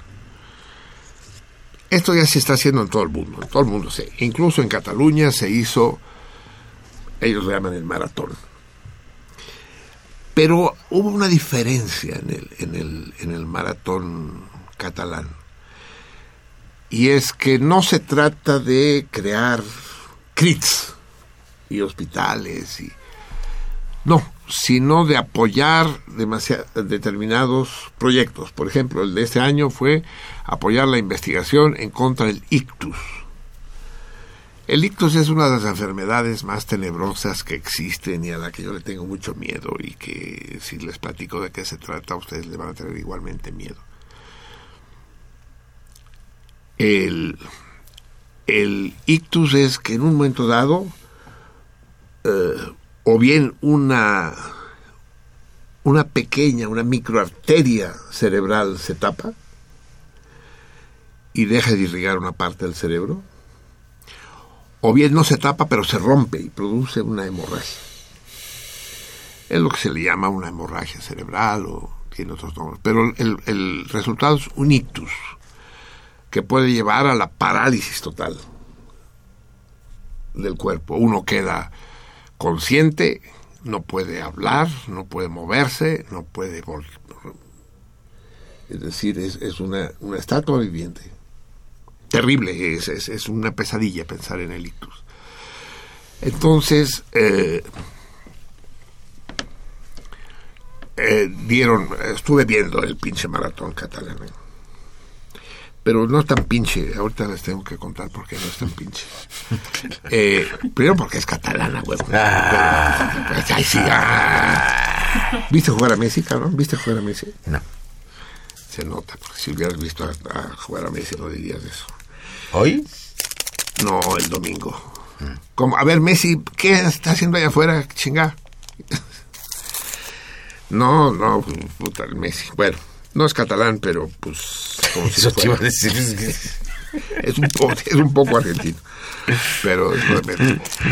Y, y, y, el maratón catalán, entonces, eh, el ictus.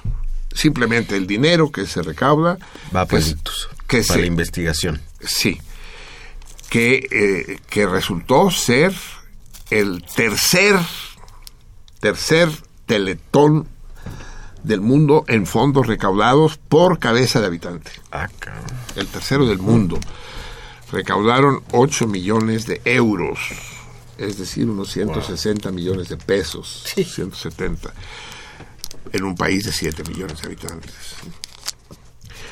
Eh, el caso es que entonces un doctor explicó, a ver, el ictus, ¿cómo prevenir el ictus? Entonces dice, hay que acordarse de la palabra Rapid. Ahorita lo adapto yo al español. Rápido. Acuérdense la palabra rápido. Y letra por letra. R-A-P. La risa. Si ustedes ven que están hablando con alguien y al sonreír puede sonreír solo de un lado, porque es, así la chingadera, ¿eh? El ictus es de mocos no avisas, no te sientes mal, no, mocos. Dice, si ves que alguien sonríe chueco, no lo pienses dos veces. En ese momento llamas a la ambulancia o te lo llevas al hospital. La sonrisa chueca, la R de rápido, la risa. Lo primero que hay que hacer. La A. No, no sé, ahí para mí. La alzar los brazos. Si, si una persona de repente no puede, quiere alzar el brazo y no puede, en chinga, cabrón. Pero sin pensarlo dos veces, si quiere, tomar una cosa y dice, ay, ¿qué, me pasa en el brazo? Dice, la, la mayor morbidad, morbilidad del ictus se produce porque se me va, se me va a pasar. Ay, sonreí, sonreí chueco. Ay, no, no puedo mover el brazo, pero al rato se me pasa. No, ni madre, es, ictus, cabrón. Al hospital en chinga. Cirugía cerebral. Inmediata. Entonces la A. R de risa. A de, de alzar los brazos. Si quieren, díganlo en inglés, arm. Eh, eh, P, la P, la pronunciación. Si alguien empieza a pronunciar mal, de manera así un poco extraña, eh, que no, no se entiende lo que dice, frases así, y que le dices, a ver, repite, y lo vuelve a decir mal, hospital, cabrón. Le preguntas qué hora es y te dice, tres. ¿Cómo dijiste? Tres. Vámonos, cabrón. No, te ríes, no dices, ay, que estás pedo, cabrón. No, no, no, hospital. La I no te entiende. Eh, de, de inteligencia, digamos, es que estoy traduciendo al catalán. si tú le dices, pásame el vaso, y te pasa un disco, dices, no, el vaso, por favor, y te dice diez y media, al hospital. Estos son los cuatro. Y la. Y ahora tengo que ver qué hago con la de ahí, la O del, español. Eh, la D es, de la demora sin demora, ¿no? Y la O, díganos ustedes que es de ahorita mismo. No sé, ya les buscaré yo significado la D y la O. Pero de estos cuatro, acuérdense, de la palabra rápido, rápido. Risa, alzar los brazos, eh, pronunciar, entender. Pues bien, el, el maratón, así lo llaman allá, el teletón, es para pagar los institutos de investigación de ictus. No para ayudar a los enfermos, sino para pagar la investigación. Eso ya le da un carácter muy distinto a los niños jodidos y lacrimógenos del maratón mexicano. Pero de repente a mí se me ocurrió lo siguiente. Fíjense la travesura que les propongo, salmones. ¿Por qué no armamos desde sentido contrario un contramaratón, un contrateletón. Ya entonces, eh, sí hay que aprovechar la Navidad porque la Navidad crea el clima, hay la atmósfera necesaria para este tipo de cosas. Esencialmente igual que, que la madre de Televisa. Traemos al Lucerito. Sí, solo que el Lucerito, pues podemos traer a Ricardo Zárraga. Ah. Eh, o, qué sé yo, aquí podemos, podemos traer a, agentes muy chingones, ¿eh? muy chingones. Pero tenemos que hacerlo de Radio UNAM, eh, Radio Educación, IMER, Canal 11, Canal 22, es decir, todas, todas las... proponerles hacer un teletón. ¿Cuál será la diferencia?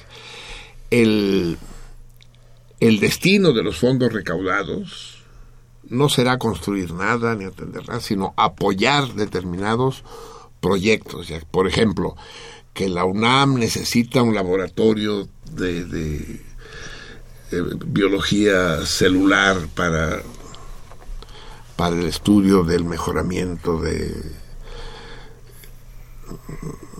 del cultivo de cereales o que cualquier cualquier cosa digna de encomio pues. La construcción de un, de un, de un, de un barco ocea, oceanográfico. Ictus, ictus. Ah, señores, la ambulancia, por favor. Híjole. Ven, putos, ven, En lugar de llamar a la ambulancia, se cagan todos. Sí, qué chistoso hablas. No, ya le habló ahí este. Es decir, se busca un proyecto chingón y si vamos sobre él.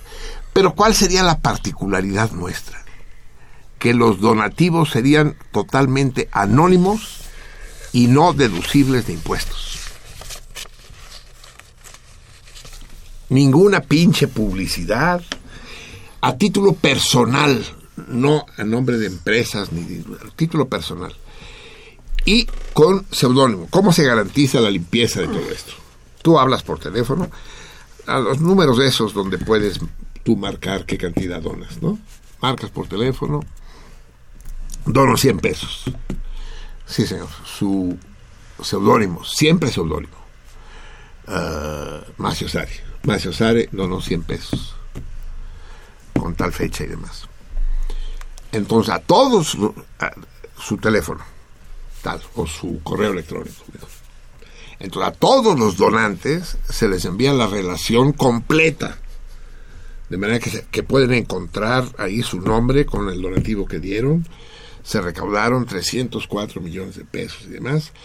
Y uh, el detalle de en qué se invirtieron esos 300. Se dieron 52 millones y tal, a tal cosa. 11 millones. De manera que todo mundo quede absolutamente convencido de la utilización impecable de los fondos recaudados. ¿Cuál es el chiste? ¿Por qué se me ocurrió? Porque hay gente muy generosa que no sabe cómo vehicular su generosidad. O sea, la fraternidad y la cofraternidad son dos de las componentes fundamentales del humanismo. Pero luego esta sociedad nuestra del consumo y del egoísmo exacerbado dificultan su ejercicio. Entonces demos vehículos, demos, demos vías de ejercicio de la fraternidad, de la cofraternidad. Entonces sí, yo puedo... A ver, déjenme contarles. No debería contarlo, pero lo voy a contar. Uh, Fuimos a una fiesta con unos amigos queridos el domingo. Y en temporada navideña quise llevar dos botellas de champán catalán. Fui a la europea, era domingo en la noche. La europea está la madre de gente, pura gente bien, puro, pura gente bonita, puro güerito y cuando digo güerito no me refiero al color de la piel o del pelo, sino también, también. a la marca de la ropa. Mm.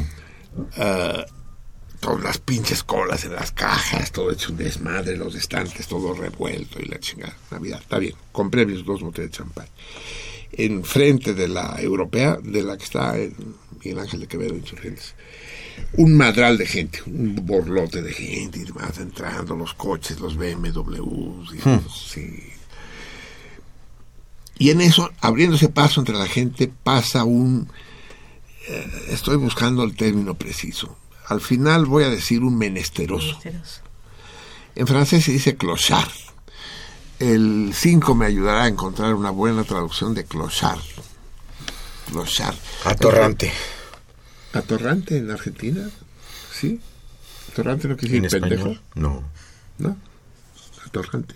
Atorrante. Ah, lo voy a checar un, no es necesariamente un té por ocho, porque no necesariamente bebe, tampoco es necesariamente un pordiosero, porque no necesariamente pide limosna. Atorrante.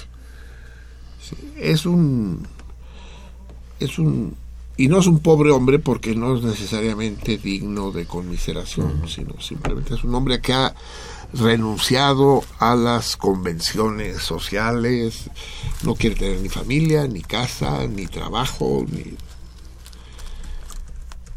que duerme en cualquier zaguán, puede pasarse dos días sin tener un mendrugo que llevarse a la boca, pero eh, prefiere eso que tener que pagar el precio mm, que debería para poder comprar comida. Y pasa este, un, un hombre alto, casi tan alto como yo, con un abrigo gris todo raído, sin botones, así, con permiso. Y el contraste entre lo que acababa de ver, lo que estaba viendo, mi bolsa con las dos botellas de, de, de Fresenet cordón negro. Lo vi, saqué, saqué la cartera sin ninguna premeditación y le di el primer billete que salió. Afortunadamente salió de 200, porque si, sale de 500 igual se lo hubiera dado. y le di los 200 pesos. ¿Con quién iba? Con el 9. Con el 9. Y el 9 se me queda viendo y dice, dámelos a mí, eso, eso me dijo, de hecho.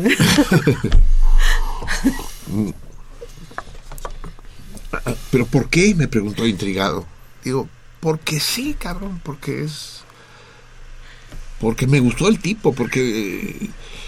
Porque me atrae, es un símbolo de la libertad, es un símbolo de la irreverencia, es un, símbolo de verdad en madres todas sus pinches convenciones y estar encadenado por los compromisos. Precisamente íbamos a un compromiso, nosotros había que ir y teníamos que llevar y eh, y todo el tiempo tenemos que, tenemos que.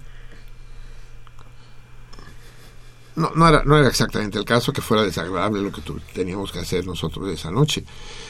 Pero muchas veces sí lo es. O, digamos que no es desagradable, pero es que estamos obligados a... Y, y, y, estas figuras que me han cautivado siempre. Yo recuerdo, algunos de ustedes también recordarán que existían los, cine, los cines Coyoacán Ahí, ¿Te acuerdas de los cines Coyoacán? Sobre. Sí, en Viena y. y eh, Centenario. exactamente. Viena y Centenario. Sí, cruzando Churubusco. ¿no? Eran dos cines magníficos, tanto, tanto las salas como las películas, como el estacionamiento de poca madre, sin problemas, ¿no? De un tamaño ni muy chicas ni muy grandes, lo que es una sala de cine, pues me acuerdo del chiste, bueno, del chiste de la, de la, de la, ocurrencia del, del, sabio de Güemes, ¿no? Una de sus, una de sus apotegmas dice, si dos perros, ni muy grandes ni muy chicos, solo lo que es un perro, va persiguiendo a un gato. Y el primero no lo alcanza, el segundo menos.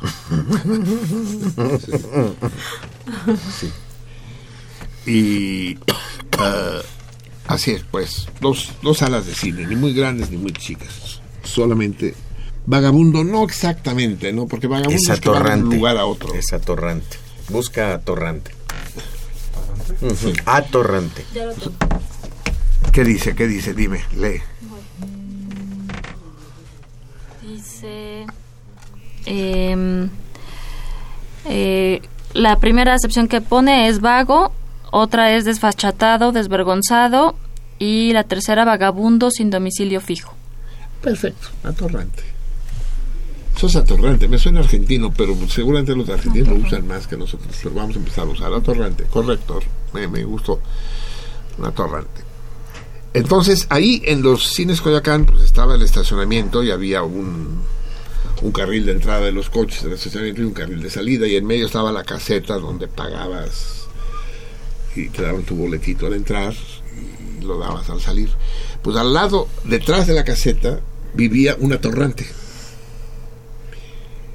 Yo iba a menudo a esos cines porque me quedaba cerca de la casa y la programación era muy buena. Entonces, según a qué hora llegaba, o no estaba todavía, o ya estaba, ya estaba durmiendo allí o lo vi instalarse. Llegaba con su tambache de cajas de cartón, ponía sus cajas de cartón, traía tres o cuatro cobijas, ponía una cobija, otra cobija la doblaba a modo de almohada, se quitaba un saco y pues, todo, todo lo iba cargando.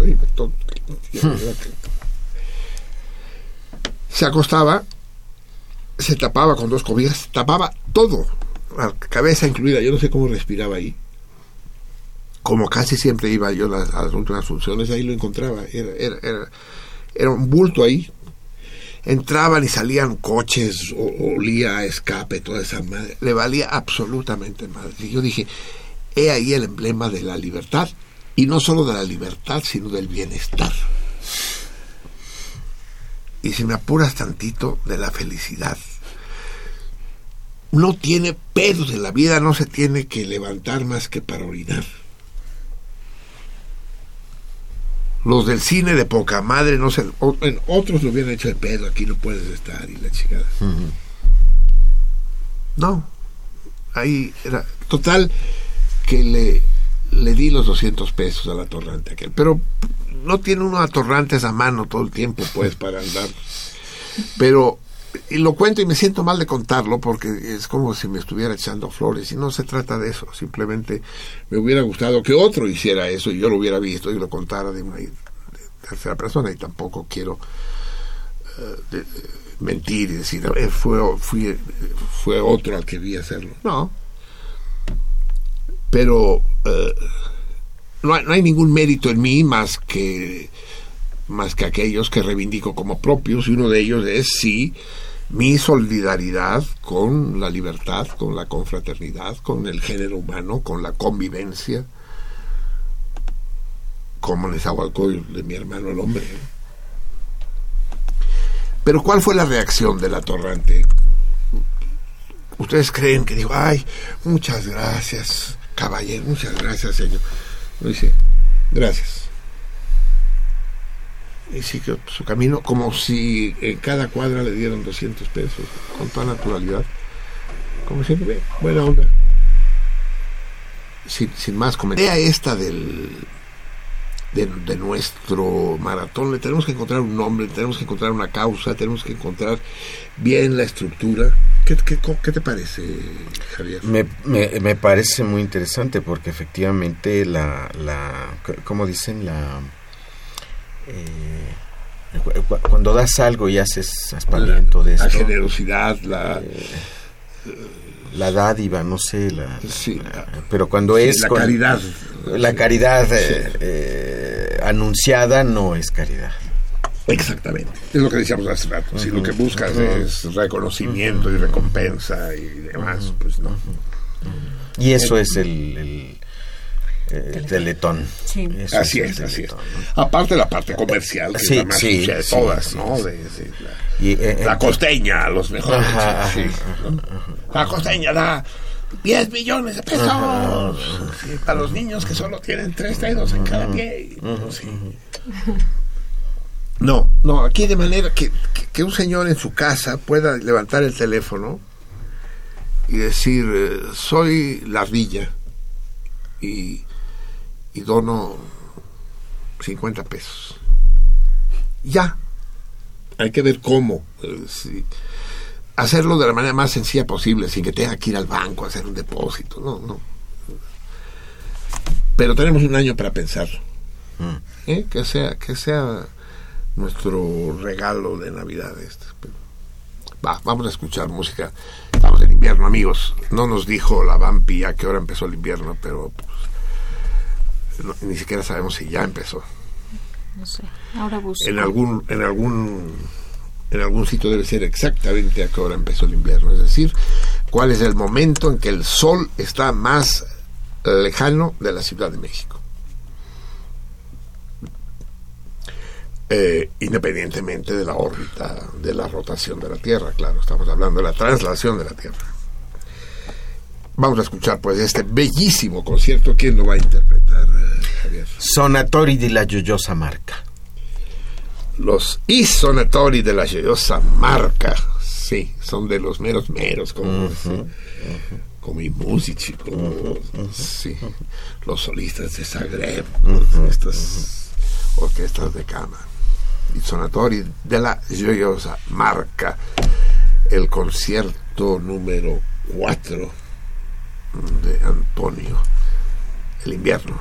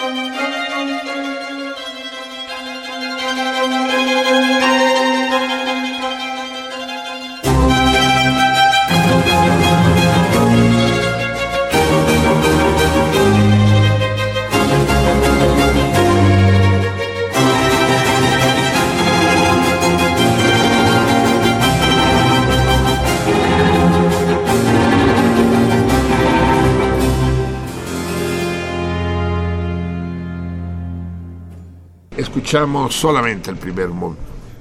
No sé si se me oyó la primera frase, porque aquí se prenden y apagan las lucecitas de los micrófonos como si fuera arbolito de Navidad. Eh, no sé si se me oyó la primera frase, digo, de lo que decía. Escuchamos solamente el primer movimiento de el, concierto. Creo que tiene apuntado, pero eh, Javier fue a hacer aquello que nadie puede hacer en su lugar y, y no nos dice el nombre del solista. En todo caso, la orquesta de cámara ya lo dijo, sí, la sonatina de la joyosa marca, que es una de las orquestas de cámara más notables de la actualidad. Bien, amigos míos, es la una de la mañana con 29 minutos. Les repito el torito del día de hoy, que es, eh, hay tres frases conocidísimas que se atribuyen a tres personajes que no las pronunciaron nunca. Una de ellas en el dominio de la literatura universal, otra en el dominio del cine y otra en el dominio de la política. La de la literatura y la del cine sí son universales, se pueden preguntar en cualquier país. La de la política no, esa es, sobre todo para nosotros los mexicanos. Ya no les puedo dar más datos. ¿Qué tres frases son? O, o, si quieren ser más breves, digan quiénes son los tres personajes a los que se les adjudican, sin necesidad de que digan la frase, ya sabremos que lo saben. Uh, háblenme al 55 36 89 89, 55 36 89 89 o al 01800 50 52 688 o bien a Twitter a la-salmoniza mandando la respuesta por mensaje directo, es decir, oculto, o bien a Facebook, a la espacio salmoniza sin guion bajo, también mandando las respuestas por inbox, es decir, por mensaje oculto. Muy bien, amigos míos. Enos aquí, pues. Eh, ya no estamos, pues, en el, en el día 29, sino en el día 30, el último día de Frimario. Y me informa la Vampi que el invierno entrará exactamente a las 4 de la mañana. ¿Con cuántos minutos? 44. A las 4.44. Qué chistoso. El invierno empieza dentro de poco más de 3 horas. 4 y 44 de la mañana. Hora de la Ciudad de México. En ese momento el Sol estará orbitando, es decir, la que orbita es la Tierra, pero podemos, si consideramos a la Tierra como sistema de referencia, el Sol estará orbitando sobre el trópico de Capricornio eh, y se iniciará el se iniciará el, el verano en, en el hemisferio sur. Bien, amigos míos, eh, vamos a ver, si, eh, tenemos ya mensajes, podemos, podemos ver. Eh, empecemos por Facebook. ¿Qué hemos recibido, Vampi? sí, la librería anticuaria Iturbide Obregón y Lucía Villarreal responden al torito. Sí. Y nos manda saludos Laberinto. Dice buenas noches a todos desde, desde tierras cangurescas. ¿Ya llegó? ¿Ya está ya? Ya, ya está ya sí, la laberinto. El hijo de la Laver es piloto aviador y, trabaja transportando canguros de un sitio a otro en, Australia. Dice, me, decía la Laver, sí, él todavía, todavía eh, no, no, no hace vuelos internacionales, hace vuelos cortos. Puta, en Australia vuelos cortos, esos no existen, cabrón. Mi sobrino, que vive también en Australia, vive en Perth que es la única ciudad importante en el occidente de Australia, es decir, que da hacia el Océano Índico, no hacia el Pacífico.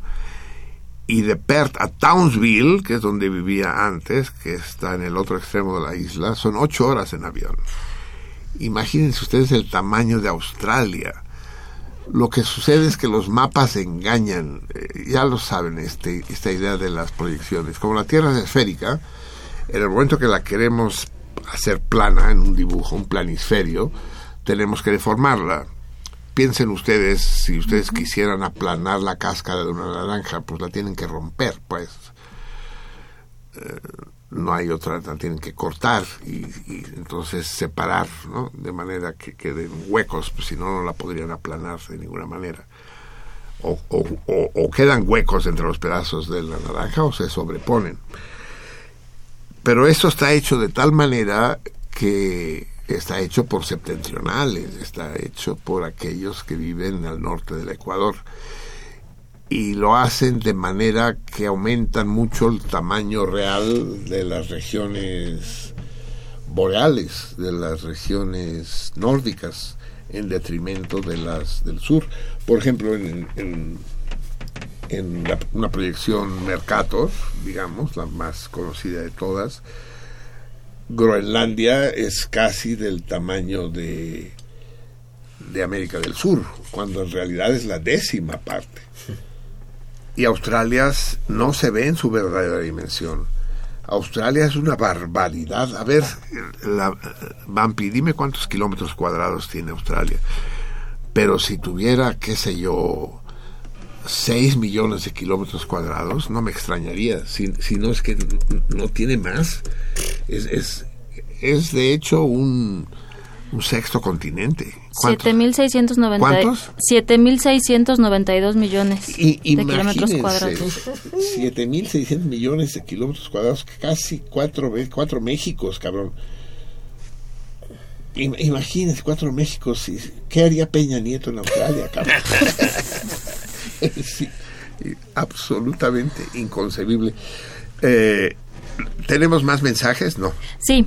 Eh, nos escribe Alfonso Cárdenas y dice, Paul Boller Jr. y John George identifican más de 200 citas apócrifas en They Never Said They Never Said It, a book of fake quotes, misquotes and misleading attributions. Ahí ah, escógele, Marcelino. Qué, qué chingón. No, que no escoja yo, que escojan los salmones, que, que, que le busquen y que, que mal por supuesto que como la mayoría de las preguntas en este mundo, los toritos luego no tienen una respuesta única, ¿no? sino que admiten más, más de una. De manera que si encuentran ustedes otras tres frases que cumplan los requerimientos que solicitó, pues adelante. Sí, aquí dice César, Marcelino, reformula el torito a menos de una hora de que lo planteaste. Ya tengo 75 frases de la literatura, 90 de la cinematografía y 185 de política que responden correctamente a tu pregunta. No, es magnífico, César. Si, si, tus, si da una respuesta, si la tuya es convincente, eh, eh, se dará por buena, obviamente, aunque no corresponda con la que yo considero. Es decir, lo, eso sí eh, tiene que haber manera de verificar que lo que dices es correcto, obviamente, pues. Y recuerda que no necesito reformularlo. Estoy hablando de tres frases celebérrimas que prácticamente todo el mundo atribuye a falsos autores. Todo el mundo, no alguna gente, no, no algunos iniciados que, que saben que no. Que, no no todo el mundo, todo el mundo no, porque no todo el mundo ha leído un libro ni todo el mundo ha visto una película, pero prácticamente pues sí. Pero después de decir eso, César, ¿da alguna respuesta? No. Solo, solo deja ahí. Solo dice eso. A ver, ¿qué, nos dicen los radioescuchas? Los radioescuchas dicen lo siguiente. Martín Catalán, saludos a toda la banda. Pongan por favor a la brevedad del torito para poder investigar. Felicidades de antemano a todos.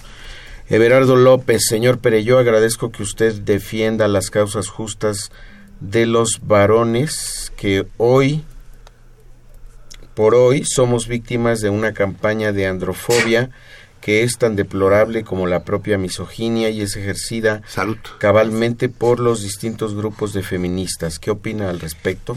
Yo defiendo las causas de los varones, ¿tú? no, no sé cuál es la causa de los varones. Sí, no, no, entiendo, no entiendo exactamente. ¿Varones con B alta o con B chica? Pues aquí viene con B alta y con B chica. las dos veces, por si las dos. ¿Quién sabe a cuál se referirá? Sí. No, que efectivamente, a ver, eh, a ver si aclaramos un poco. No sé exactamente a qué se refiere nuestro amigo Eduardo López, que efectivamente se han cometido... Everardo, Everardo. Everardo. Everardo. Que se, que se comete un abuso brutal y que está de moda el feminismo exacerbado y, y se acusa de misoginia y de de homofobia, cualquier manifestación, eso es verdad, pues pero espero que pase, pues, por el bien de la cultura y de la civilización. El caso que acabo de mencionar hace un momento de Ana Gabriela Guevara, pues es un buen ejemplo, pues, de, sin entrar en más consideraciones, lo que sucedió con la senadora Guevara es un incidente de tráfico de lo más común en México y en el mundo todos nosotros nos hemos visto involucrados alguna vez en un problema semejante, o no, ya sea directamente o como testigos. Pero mentadas de madre entre, entre dos y, que luego se baja uno y le echa bronca a otro y demás. Puta. Si, si cada uno de ellos fuera motivo de un caso judicial, los jueces en México deberían multiplicarse por mil y aún así no se darían abasto. Eso no quiere decir que sí tengamos que andarnos madreando los unos a los otros. Lo que quiere decir es que efectivamente se le está dando una, una dimensión absolutamente desorbitada a, un asunto que es del fuero común, pues. Y debe ser resuelto a, ese nivel. ¿Por qué, ¿Por qué darle eh, este tono dramático, ¿por qué asociarlo a la misoginia? Es que en el caso de Ana Gabriela Guevara, que quede claro, yo no sé si ahí podemos hablar de misoginia o de homofobia, cabrón. Porque no sé de qué estamos hablando exactamente, pues yo más, más, más bien hablaría de un, de un, de un putazo y lo dejaría en esos términos, ¿no? sin, sin entrar en, en, mayores detalles. Es exactamente lo mismo que sucede con los muertos en Berlín, en, sí, en Berlín, y los... Ya me, me quedé viendo a Javier a ver si me corregía la pronunciación de Berlín. Eh, los muertos en Berlín y los muertos en Alepo. Los muertos de Berlín están llenando las páginas de todos los periódicos y las horas de todos los noticieros y las los tweets y los posts de todos los Facebooks del mundo de los 12 muertos en Berlín y los miles y miles de muertos en Alepo pasan eh, en, absoluta en absoluta oscuridad, ¿no? En la siniestra bolsa de valores de la muerte resulta que se cotiza mucho más alto un güerito cristiano que, un prieto musulmán. Es decir, ¿por qué? Es, es natural, pero es, una naturalidad abyecta. Efectivamente, Ana Gabriela Guevara es conocida, y si eso se lo hacen a un desconocido, pues tiene menos eco, sí. Pero, pero ver a ver al senador eh, eh, sentados todo solemne en la tribuna de la Cámara de Senadores, el Senado de la República, el lugar de los representantes del pueblo, denunciando la agresión a la senadora Guevara como si hubiera un trasfondo político, como si hubiera hubiera atentado en contra de la institución. Eso es, es absolutamente fuera de lugar, descabellado. No sé si Everardo se refiere a esto, sí, aguas que ahora eh, el, el, la misoginia el, y el, la, homofobia pueden ser eh, pretextos para desarrollar formas enfermizas de victimismo. ¿no? Hay como, y, y, solo nos falta eso a los mexicanos. Si nos gusta darnos con el fuete, ¿no? De llevar silicios y andar con pencas de nopal permanente. Todos, todos somos guadalupanos y todos llevamos nuestras pencas de nopal en el pecho y en la espalda, caminando de rodillas arriba y abajo. Eh, no, en fin, eh, dejemos cada cosa en su lugar y démosles las dimensiones correctas. Repito, nos vamos con, cualquier finta, parecemos cachorritos. Héctor González, el invierno entra a las 4.30 horas. Marcelino, te equivocas. Hace 15 días, cuando dijiste un comentario de Mónica Levinsky, se volvió alcohólica. Todas las noches se chupa una de presidente. Saludos a todos. Sí, eh, le, le, quiero creer más a, a, mi asesora Vampi que a ti. 4.44, ¿verdad? Así decía, sí. Eso es. Lupe, saludos a... nuestra querida Lupe, queridísima Lupe. Saludos a todos mis salmones de parte de la Salmona Mayor. Le envío un saludo especial a Marcelino, Javier y Eliseo. Los próximos dos programas no estaré con ustedes porque no estaré en casa.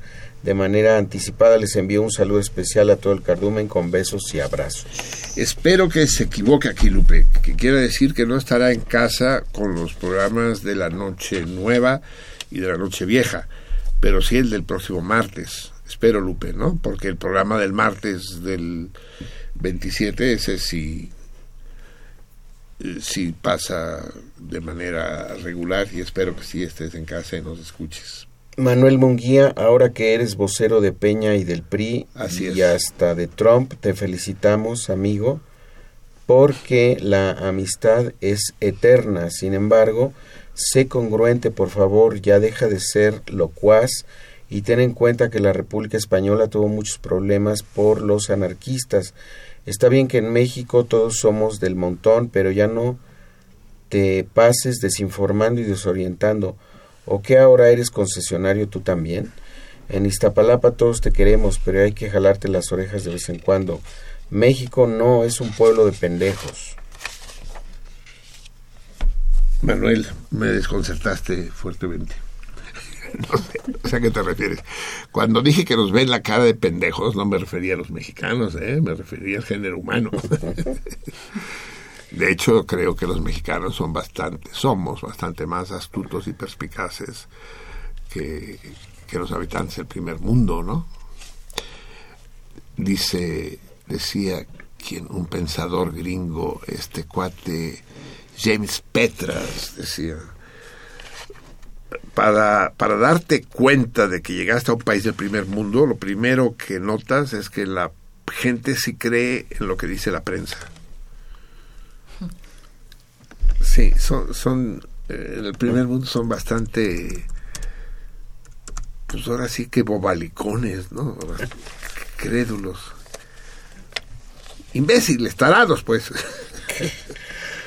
Lilia Peña Marcelino. Lilia, querida. Ictus significa golpe en latín y el adjetivo que buscas es zarrapastroso. No, eso habla de la higiene más bien, ¿no? Zarrapastroso. Sí, los, los atorrantes son acostumbran a ser zarrapastrosos, sí, en la en los estacionamientos de los cines Coyoacán no había regadera, pero eh, sí, eh, ¿Cómo se dice la, cuando la cocina? A ver, ustedes mujeres que son las que tienen que saber de cocina. Por cierto, que no hemos anunciado que tenemos una invitada con nosotros. Sí, que se ha portado muy bien, oye, es, increíble. Una, una, mazatleca en persona que está, está con nosotros. Uh, dinos, ¿cómo te llamas? Gladys Valencia. Gladys Valencia. Tú, tú has hablado al programa, ¿verdad? Sí. Tú eres Albona, ¿verdad? Me lo temía, sí, sí. La Gladys nos visita, vino, vino, vino ah, invitada por nuestro querido Eliseo y vive en Mazatán, pero no conoces a César Berlanga. Sí, sí lo conozco. Ay, pobre. Sí, de hecho, me entregó una, una misiva de... Ah, de, César. sí, que ya le vemos más, más adelante. Sí, sí, de la colonia, la colonia mazatleca del Cardumen. Y estudias en, Ciencias del Mar. Sí, estoy en el posgrado en Ciencias del Mar y Limnología de la UNAM, pero con sede en Mazatlán. Así es, sí, sí. Te contaba yo mientras veníamos para acá que, que estuve, di clases en Ciencias del Mar y fui fui gran amigo de Ignacio del Valle, que, que fue asesinado muchos años después y que vivía en Mazatlán, matemático. Sí, lo conocí en Barcelona y después nos reencontramos en Sinaloa. Ignacio del Valle fue de la Liga 23 de septiembre. Eh, fue detenido y torturado por la policía. Creo que ya he hablado aquí de él. Y y hace poco incluso, ¿verdad? Sí. fue asesinado en su hermosa casa de Mazatlán. Le dieron un balazo en un ojo y a pesar de eso tuvo tiempo de llegar hasta el teléfono, no había celulares todavía, llegar hasta el teléfono y pedir auxilio, pero ya no sobrevivió. Pregunta por él, ¿no? Cuando llegues ahí y, y, y a los que lo conocieron, mándales un abrazo muy apretado de mi parte, el gran Nacho del Valle. Ahí me tocó dar clase ahí en Ciencias del Mar. Tienen, no sé si tienen todavía, pero tenían un aula, al menos una, sobre la playa, la playa, la primera línea. Pues, o sea, si, me imagino que con, con, con la marea un poco más alta, el agua debe entrar al salón de clases, pues, sin paredes. Ah, pero esa es la Facimar de la de la Autónoma de Sinaloa es ah que no es la de la UNAM. no es de la UNAM no. Los de la UNAM sí tienen paredes. Ya los dos los dos porque ahora la Facimar que es de la UAS tiene dos edificios. Son edificios ya muy pues muy viejos pero sí sí ahí están son muy grandes. ahí estudié la pues, licenciatura. Qué lástima, no te tocó el aula esa con a orilla, a orilla del mar. Sí, porque estaban los alumnos, estaban los pingüinos, los, o sea, dar clase, imagínense. ¿A pingüinos? Sí, los alumnos sentados y los pingüinos paseando. Y siempre me dio la impresión que los pingüinos entendían mejor que, los alumnos. Maravilloso, es, es, es un lugar absolutamente mágico. No quisiera usar el término surrealista, pero nada le conviene más que eso, sí. Julia Leticia Menes Nava, abrazos y besos para todos en la cabina, contesta el Torito. La querida Julia Leticia. César, otra vez. Marcelino, ¿ya te diste cuenta que estuviste promoviendo el Teletón casi una hora? No, y espérate, cabrón, falta un año. Manuel Gómez, en Argentina se llaman Lingera. Hay una canción y varias versiones. La más conocida es la de Horacio Guaraní. Lingera, ¿el qué? A ver, busca qué quiere decir Lingera. Busquen, ¿no? ¿Qué es lingera? ¿Será eso los atorrantes? La palabra exacta es clochard. Amigos míos, es la una de la mañana con 51 minutos. Eh, dentro de un eh, tenemos una sola carta que nos llega precisamente de Mazatlán y que nos trae en mano eh, la querida Gladys, Gladys Valencia. Es más, tú ganaste algún torito. Sí, sí, gané ¿Y cobraste? Todavía no me lo entrega. Chingada madre. ¿Qué, ganaste? ¿Qué, qué, contestaste bien? Eh, ¿Qué fue? Ah, no, es que si no te acuerdas, se nula, ¿eh? ¿Cuál fue? es que he contestado varios, pero solamente se ganó. Ah, muy bien, ya, ya nos lo dirás. Te aconsejo que te acuerdes si quieres reclamar tu premio. Eh, y tenemos una sola carta. Yo no sé qué hacer con esto de la correspondencia, no está funcionando en la, en la taberna denuncia denuncia el propio César que le regresan una carta que puso en julio ah, y, que le retornan por domicilio desconocido, no sé qué, cuando el domicilio es apartado postal 21111 México Distrito Federal, es que deben decir México Distrito Federal, ¿qué será eso? Ya no existe, ¿no? No sé qué, qué criterio, qué está pasando. Pero yo no estoy dispuesto, no, no voy a permitir, no bajo mi indiferencia, que desaparezca el correo postal, pues. Yo sé, a lo mejor es quijotesco de mi parte y estoy luchando contra aspas de molino, pero no, no, no quiero, no, no, no quiero que el correo se muera conmigo, pues. es que aquellos que no lo conocieron no saben lo que representa el mandar una carta, todo el ritual, el problema de los rituales en la cultura, en la civilización humana.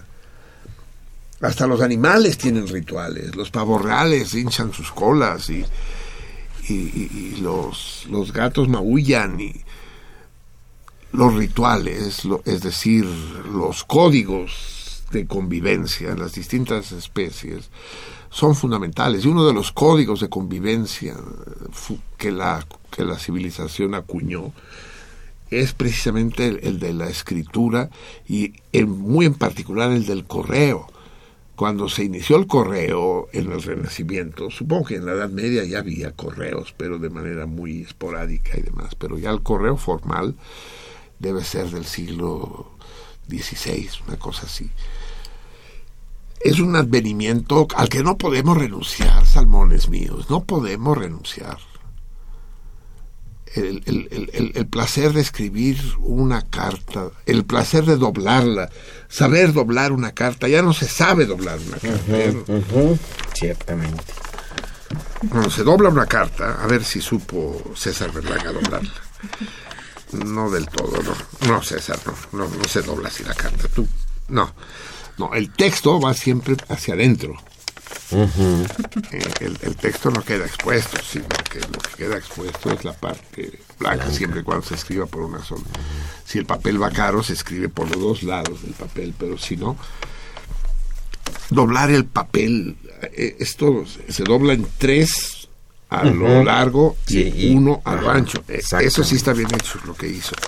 Pero a ver, voy a doblar bien como debió hacerlo César. Así, no, pero así. Por eso que no queda. Sí, sí, sí. ¿Sí queda? No, ya está muy forzado ya. No, no, no, no, no, no, o sea, y así, esto es una carta bien doblada, eso, así es. ¿La están viendo, salmones? Bien, es doblarla, meterla, meterla en el sobre, no veo que no se ve un carajo.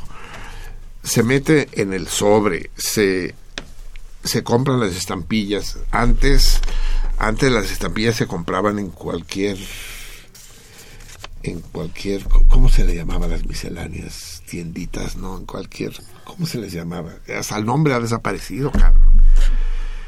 El Oxxo, ya, todo eso no, no, no, no, tenían un nombre, sí, en cualquier... ¿Miscelánea? No, ah, más popular que miscelánea, sí. ¿Tienda de abarrotes? No, hombre, no, más popular. Ultramarinos finos. Ultramarinos finos. No, La gloria. No. no, ya me acordaré. Se compran las estampillas, se les pasa la lengua, sabe chistoso el pegamento, se pega la estampilla de manera que quede bonita, se la queda uno viendo. Si la estampilla es bonita, pues más contento se pone uno. Busca uno el buzón. Sí, ya lleva mucho rato, ¿verdad? Pobre Prax. Se echan el correo y esa carta se la imagina uno volando. Vuela, paloma blanca, vuela. Dile a mi amor que volveré. En fin, hacer eso, hacer eso no tiene precio, amigos míos, no tiene precio. Y, ya recibirla lo dejo para más tarde. Recibir la carta, llegar y abrir el, apartado postal o, debajo, encontrarla debajo de la puerta o en el buzón de la casa. ¡Ah! ¿No vieron ustedes esta película magnífica, El cartero y el postino? Mm. ¿No? La historia de, Pablo Neruda en su Isla Negra y la relación con el cartero. Maravillosa, ¿no? Lo que representaban para, para Neruda las cartas, las que mandaba y las que recibía por cierto, que está aumentando los argumentos a favor de la hipótesis de que Neruda habría sido asesinado. Murió pocos días después del golpe de Estado. Y, claro, él no quiso huir del país y declaraciones suyas hubieran podido hacer mucho daño al régimen de los gorilas amigos míos, recordemos cuando ya estamos a punto de despedirnos que este viernes de la Cinemágora, la víspera de Noche Nueva, vamos a presentar la más célebre de las películas navideñas de todos los tiempos, que es How a Beautiful Life, que en español se llamó qué bello es vivir, creo. Con el, que es, digamos, una de las películas más célebres de la historia del cine. No es que sea una, una, una película especialmente buena en los criterios cinematográficos estrictos, pero es una, eh, es una delicia de película. Pero dejemos que sea nuestro experto y responsable número uno de la Cinemágora, que es el querido Praxedis Razo, el que nos platique de esta extraordinaria obra de Frank Zappa. Perdón, te tengo en el teléfono colgado, pero es que es la única manera que me aseguro de que me escuches, pinche Praxedis. No, no, al contrario, al contrario, yo siempre seré un escucha irredento. Pero acabas de decir Frank Zappa, no me imagino una película dirigida por Frank Zappa, estaría muy cagada ver eso. es ni más ni menos de Frank Capra. sí, así es, así es, así es. ¿Qué Capra no era un músico? no me imagino, de, más bien, ya me imagino una película dirigida por Frank Zappa, qué locura, qué locura, pero esta vez vamos a ver una película de 1946, eh, una, la primer película con la que Estados Unidos, con la que la industria eh, cinematográfica de la que hemos discutido mucho en, varias semanas ahí en la Cinemagora, eh, decide echar la casa por la ventana después de la Segunda Guerra Mundial eh, contándonos la historia de la historia mágica, la historia cósmica de pues del del del de la, del hombre promedio estadounidense. Vamos a ver una película hollywoodense. De eso sí, mi queridos salmones eh, cinemagoreros, váyanse dotando, váyanse poniendo la, la, la, la, la piel de ir a ver a una, una, una película muy hollywoodense, pero eh, con jiribilla. Eh, cuando, cuando, cuando dice, cuando nos acaba de decir Marcelino que es eh, una película eh, no, no necesariamente estricta en, en los términos de, de gustos cinematográficos, también está diciendo cosas importantes alrededor del, del, del, de, la, de la piel de serpiente que vamos a ver, porque vamos a ver la primer película, la primer película que empezó a trazar los elementos navideños eh, en la historia de la cinematografía. A nadie antes que esta película se le había ocurrido trazar eh, los entramados que, que tuvieran que, que, respondieran a la, a la Navidad. Y eso nos va a servir ah, para, para discutir la Navidad desde el cine, desde la industria de Hollywood y por supuesto desde la película entrañable que nos va a viviseccionar Juan Carlos, nuestro gran elemento de cinemagorero eh, desde el cual vamos a empezar a discutir eh, lo, lo, que era el cine antes de los años 50 y, lo que es el cine postguerra, el cine industrial. No olvidemos que Frank Capra, además, eh, eh estaremos frente a uno de los grandes cineastas que empezaron a, a, a trazar eh, sus, sus, líneas, a trazar su firma antes que la película, decir, a ver, esto es una película mía, eh, sé que, que, sé que lo más importante es el productor, pero, pero yo, director, estoy expresando esto, y firmo, y firmo una película del, del productor. Y también vamos a ver eso, una, una pequeña guerra ganada desde Hollywood ante la expresión personal. Y pues solo para recordarles que la cita es a las 8 de la noche allá en Marsella 45 eh, en la en la en el corazón de la colonia Juárez eh, donde se va a poner buena la discusión en torno a Hollywood la industria la posguerra eh, la Navidad la invención de la Navidad en el cine el Jimmy Stewart, el, el, Lionel Barrymore, eh, el, el, inicio de la exquisitez de la, del, del, del, cine sonoro eh, y todo eso con, con una aderezado con una bella cena y grandes viandas en la en la casola Marsella 45 y eh, donde nos espera mucho cine, mucho más cine de lo que creemos y queremos creer. Adelante, sentido contrario, Juan Carlos, nos vemos el viernes.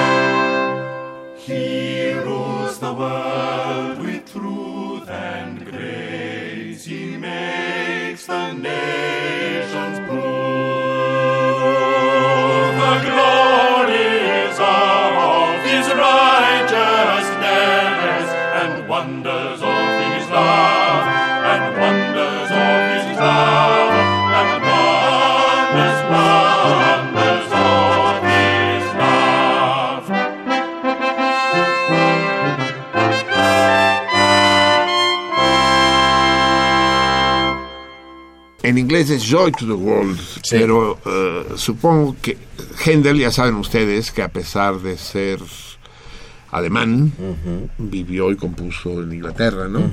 Así es. George Friedrich. Y, y debe ser considerado dentro del barroco alemán. No, él lo considera en inglés. Incluso el nombre lo escriben en inglés. Handel. Handel. En todo caso, sí, la identificó el, el Chevier. En el disco aparece como Joy to the World y es simplemente para quitarnos, para ilustrar el comentario de Dan Praxedis, la invitación para ver esta realmente notable película, fuera de serie. Ya les digo, solo viéndola van a entender. Es es una delicia. Si algún, si algún término se le puede aplicar, ¿tú la has visto, Cinco? Es una delicia de película. ¿Tú la has visto, Javier? No. O oh, que ahora resulta que es menos vista de lo que yo creía. Sí, seguro algún canal de televisión en México la va a pasar, pero no es lo mismo, insisto, verlo en la televisión. En la televisión no se puede ver. Que en el cine. ¿Cómo? Que en el cine. en el cine, que en una sala. Sí, hay que verlo en sala. Gladys ya se acordó de cuál torito ganó, ¿verdad? Sí, ¿Cuál? ¿Cuál fue el cortejo más grande? El cortejo fúnebre. Fúnebre más grande. De la historia, no solo de México, sino del mundo. ¿Y cuál fue? Amado Nervo. Creo que fue como el 6 de septiembre más o menos. Eso, eso sí, ahí, ahí me ganas. Pero sí, fue desde Montevideo, que es donde murió. Él era representante diplomático de Victoriano Huerta, nada menos. Sí. Eh, o Amado Nervo era un hijo de la chingada, o, Huerta tampoco lo era tanto. Sí, vamos poniendo cada cosa en su lugar. Tampoco también fue ministro de Educación, viceministro de Educación fue Enrique González Martínez de Victoriano Huerta. Ay, qué complicado es todo, amigos míos. y, y nos decías que, eh, que te, ¿cómo te hiciste tu salmona, Gladys? Ah, por el liceo. Ah, por el liceo. Por el liceo, sí. Y ya después el liceo me dijo que conocía pues al doctor César Órale, órale, órale, el, el doctor César. El, doctor, o sea, César Stein. Después de 15 años, el, el César es tratado como se merece. Con propiedad. exacto, el doctor. Tenía que venir una paisana. sí, no, es, que es el pinche César y allá es el doctor Berlanga, ¿no? A huevo, ¿no? Sí. De poca madre. Entonces sí lo conoces, sí, lo tratas. Sí, Eliseo me habló de él y ya yo como voy mucho para, para el CIAT, donde trabaja el doctor César. sí, pues ya me tocó conocerlo. Ya. Sí, pues yo le hablo de doctor. No, bien, bien, bien, bien. Supongo, supongo que es el tratamiento que se merece. Eh, vamos, vamos, a, vamos a leer de una vez la carta que nos escribe y que nos hace llegar el doctor Berlanga, sí. Berlanga a lo mejor ya está dormido.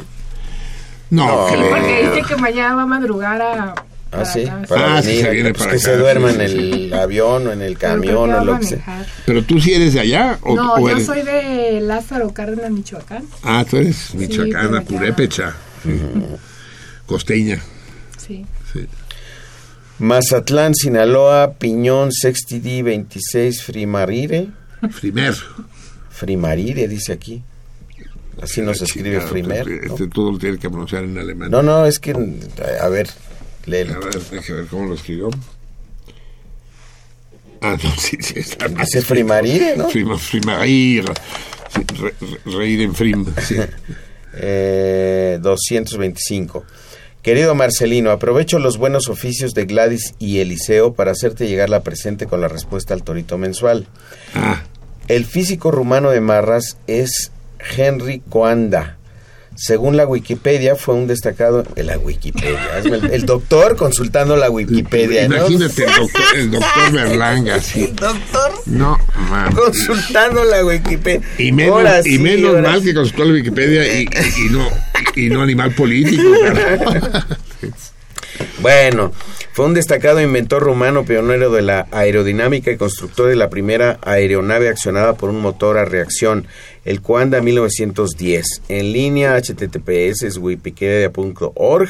Último acceso, opinión 26 primario 225. Henry María Conada, ahí viene una, una foto del señor Coanda descargado de la Wikipedia también, nombre ahora sí no se la va a acabar el año. No, no, así, así, así se doctoró, así. El doctor César Wiki.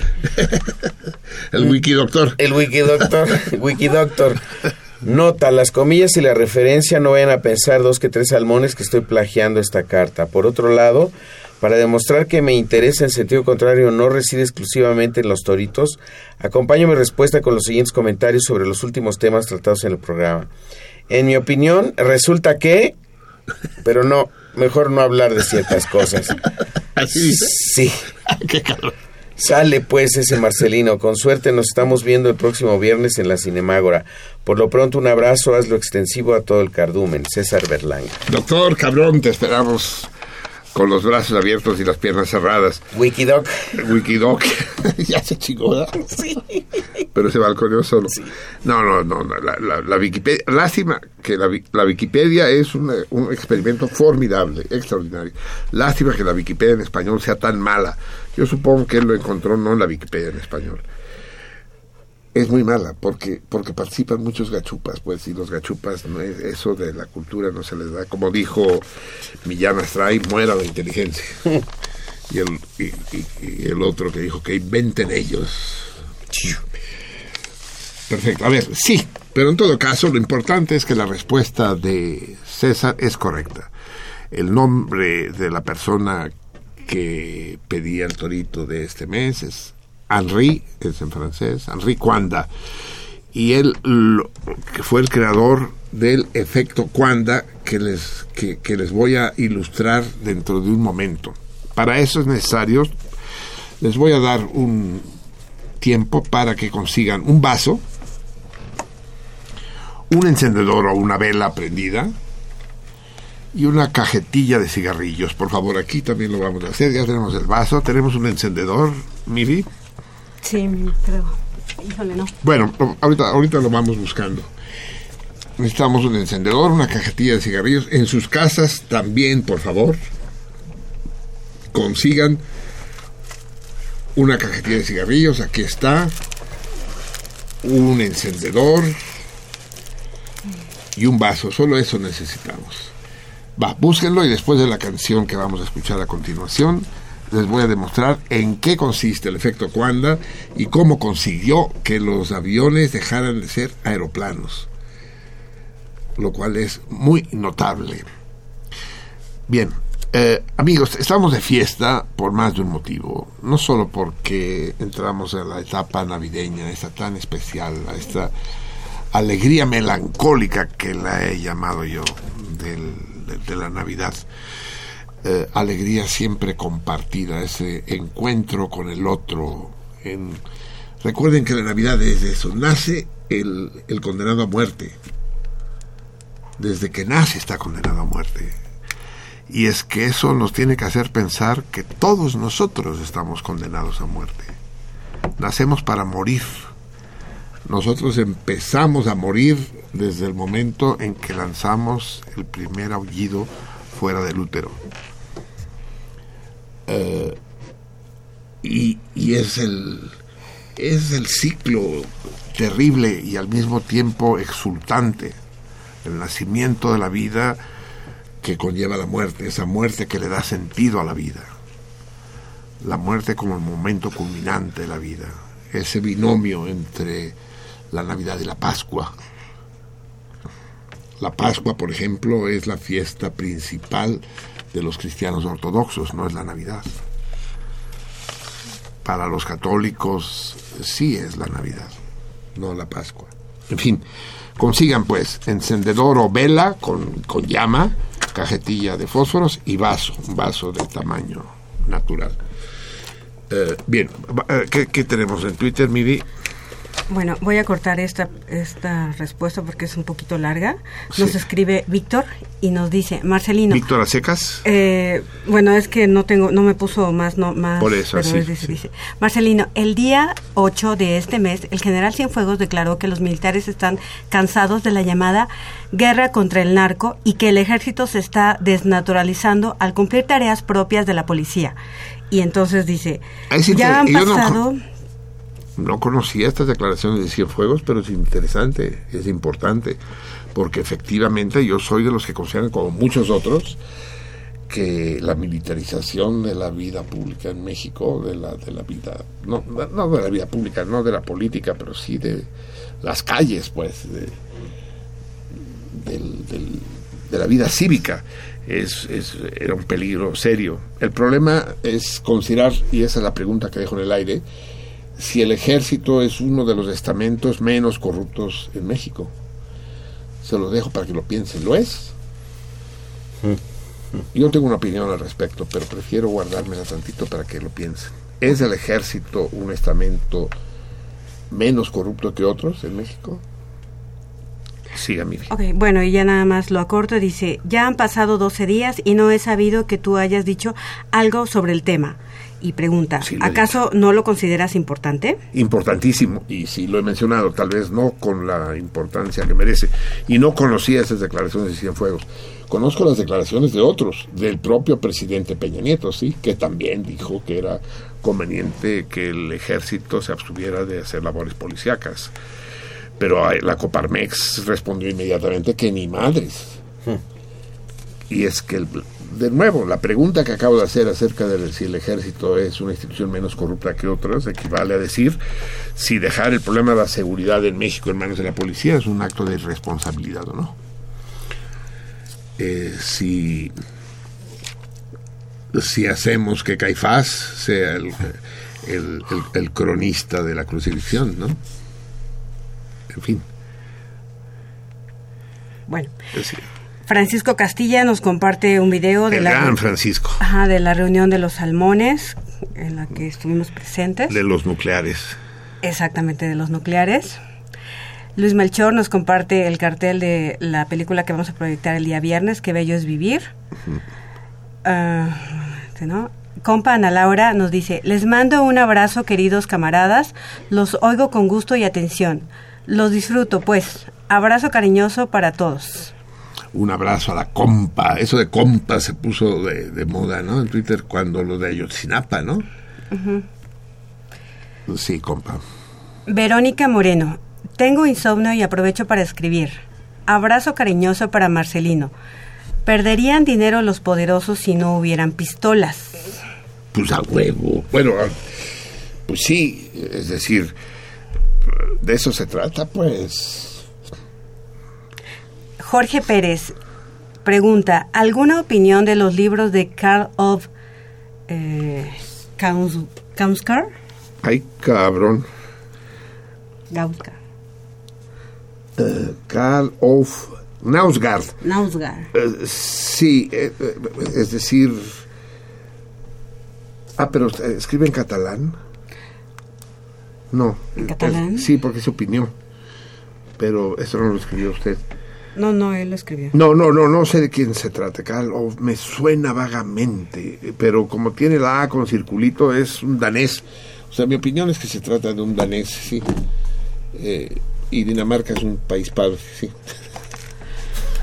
porque sí, es, es esa... Oh, no, no, no, no, perdón, no. Los daneses son los de la O tachada. La A con circulito arriba, ¿de qué lengua es? Sueco. ¿Sueco?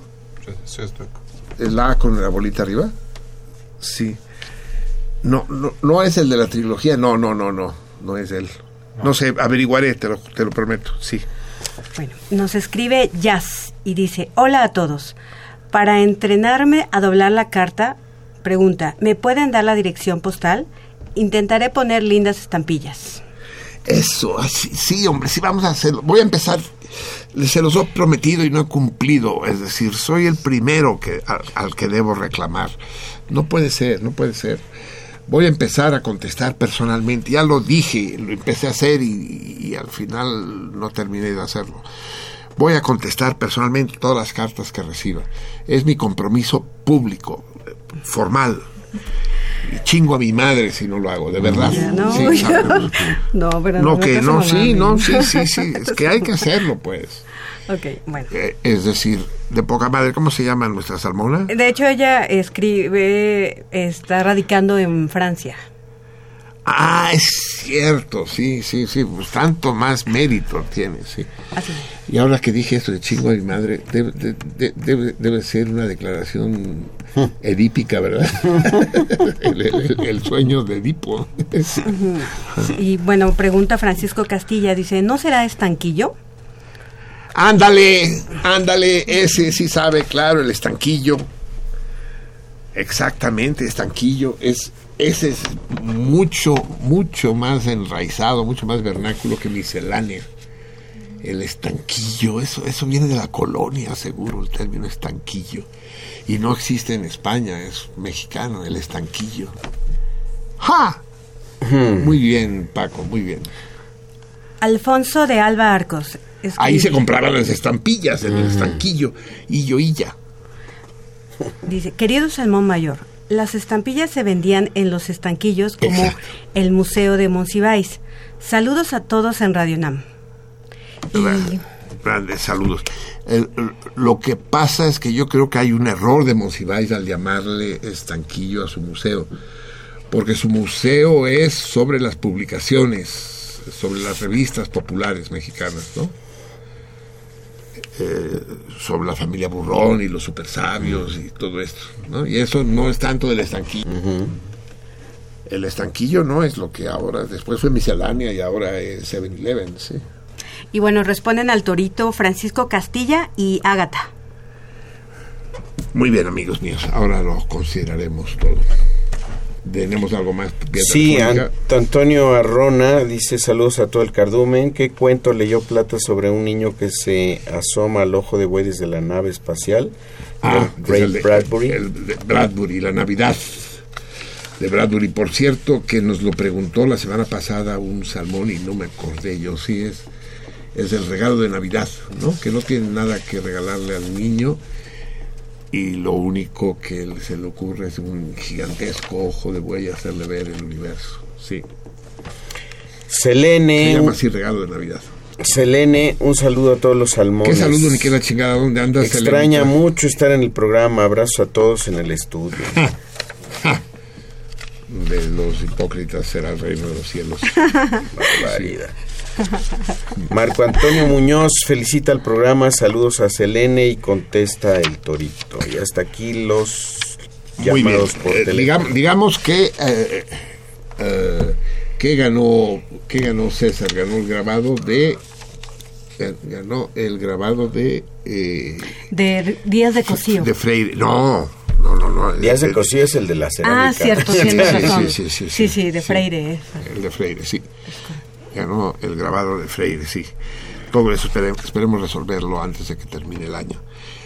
Bien, amigos míos, eh, resulta que, les decía, estamos de fiesta por más de una razón. No solo se viene la Navidad con todo lo que comporta, sino que hoy es el cumpleaños de uno de los más queridos y sobre todo, sin duda, el más reciente de, de los amigos cercanos, del primer círculo de sentido contrario. Hoy cumple años nada menos que Fernando V, el querido Fernando que llega, llega a través de la vía de la Cinemágora, él y sus dos pajes adorables y su, y su dama de honor, la querida Laura.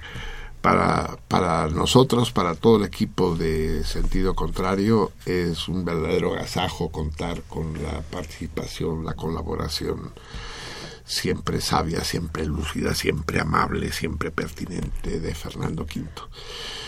Eh, todos los esfuerzos y todos los malhumores que comporta llevar a cabo un proyecto como sentido contrario se ven compensados con estos regalos del destino, que es eh, eh, la presencia de Fernando, cuya amistad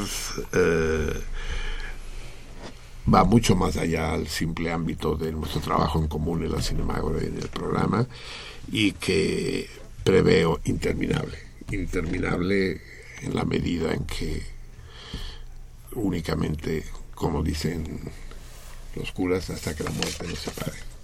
Muchas felicidades y para, para celebrarlo vamos a escuchar las mañanitas catalanas. Eh, ¿Las tienes?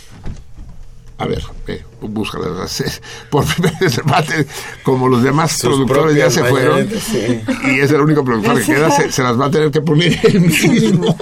y eso es lo que sucede cuando. A ver, ¿quién le canta las mañanitas cuando cumple años un mariachi? Exacto. ¿No? Cuando el jefe del mariachi cumple años, ¿quién le canta las mañanitas? Las esas mañanitas catalanas que me, que me hicieron conocer. Cuando cumplí yo años en agosto, mis, mis nietos, que son maravillosas, que, que canta un grupo que se llama Los Jueves Paella, y dice, digamos Paella, y que, y que lo que dice, dice, hoy cumples años, hoy faz años, tú no nos engañas, hoy cumples años, tú no nos engañas.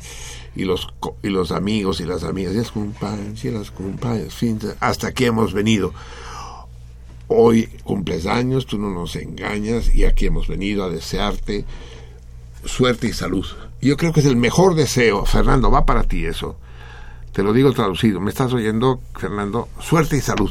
Es, es el mejor augurio que he escuchado nunca. En lugar de felicidades, mm. que te vaya muy bien, y dinero y amor. No, suerte y salud. El resto, el resto viene solo. Suerte y salud. Y después la canción sigue pero no la voy a traducir toda, dice, has completado, eh, hoy celebramos que has completado una vuelta más al sol con bastante dignidad. Y efectivamente eh, eh, me, hizo, me, hizo ver la canción que lo que hace uno al cumplir años es cumplir un giro de la Tierra alrededor del Sol. Eso es un año. Es decir, un año después volvemos a estar en el mismo punto que un año antes, después de darle la vuelta al sol. Y termina con el último verso diciendo, y ya que estamos y sabiendo que eres un hombre de honor, no estaría mal que como muestra de tu agradecimiento dispararas la última ronda. Avui faz tú no nos engañas. eh, no aparece, eh, Fernando. A ver, es que eh, es mejor que la que traigas y que la busque yo aquí. Aparece algo así. No, ¿qué es esto? catalán, feliz aniversario. No, no, no, no, no, no, no, Tienes, tienes, tienes que buscar Dijous Paella. A ver, es que tenemos, estamos llenos de artilugios electrónicos en todos lados. A ver. Aquí está. A ver, ven, trae. Bueno, eh, sí. Eh, párelo, párelo, mi... Ay, Dios mío. Vamos a escuchar directamente el micrófono o lo pones directamente allá. ¿Qué tan complicado es ponerlo allá? Hay que regresarlo al, allá lo mandamos. al principio. Eso es. Va. Entonces, vamos a escuchar cuando ya casi es hora de irnos, pero hoy sí, no, no, como tenemos la suerte de tener al Miguel Ángel de operador, que es nuestro cómplice, el operador Salmón. No nos, no nos iremos primero sin hacer el experimento del, del, del efecto Cuanda. Recuerden, consigan porque terminando la canción lo haremos y después vamos a leer vamos a leer mini cuentos en homenaje a este gran hombre que se acaba de ir para el otro mundo, si es que existiera otro mundo, que fue Guillermo Samperio. Salmón, amigo de este programa, amigo personal, gran escritor, digno heredero de la gran tradición del cuentismo mexicano. Si algún género literario los mexicanos han cultivado con esmero y en primera línea es el cuento, más que la novela, más que el ensayo, más que la poesía. El cuento, grandes cuentistas como Rojas González, como Bruno Traven, como el Mundo Valadez, y por supuesto como Juan Rulfo, pues el, gran monumento, como la como la sinaloense, ay, se me fue el nombre, amiga mía, ¿cómo se va a olvidar el nombre de mi gran amiga? Hmm. Ay, dime tú, sinaloense adoptiva, Culichi, la, la que escribió la Tsunamita. Ah, eh, Inés Arredondo. Inés Arredondo, exactamente, la gran Inés Arredondo. Qué cuentos de Inés Arredondo. La Tsunamita en particular, no dejen de leerlo. Leeremos a Guillermo Samperio, pero vamos a ver, ¿ya está? Avui fas anys, tu no ens enganyes. Avui fas anys, tu no ens enganyes, i els companys i les companyes, fins aquí hem vingut. Avui fas anys, tu no ens enganyes, i els companys i les companyes et desitgem sort i salut.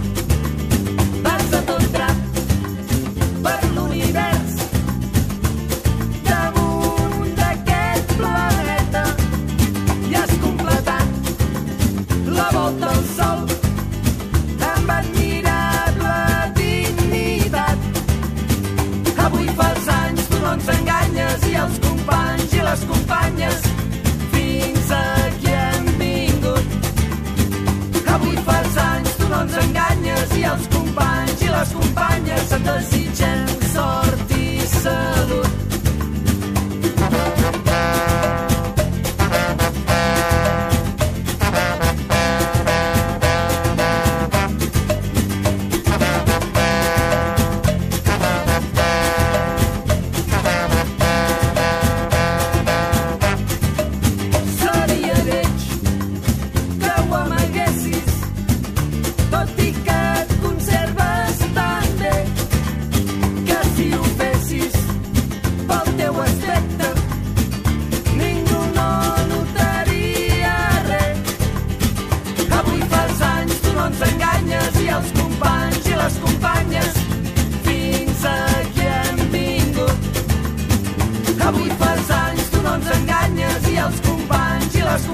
sota desitgem sort i sort.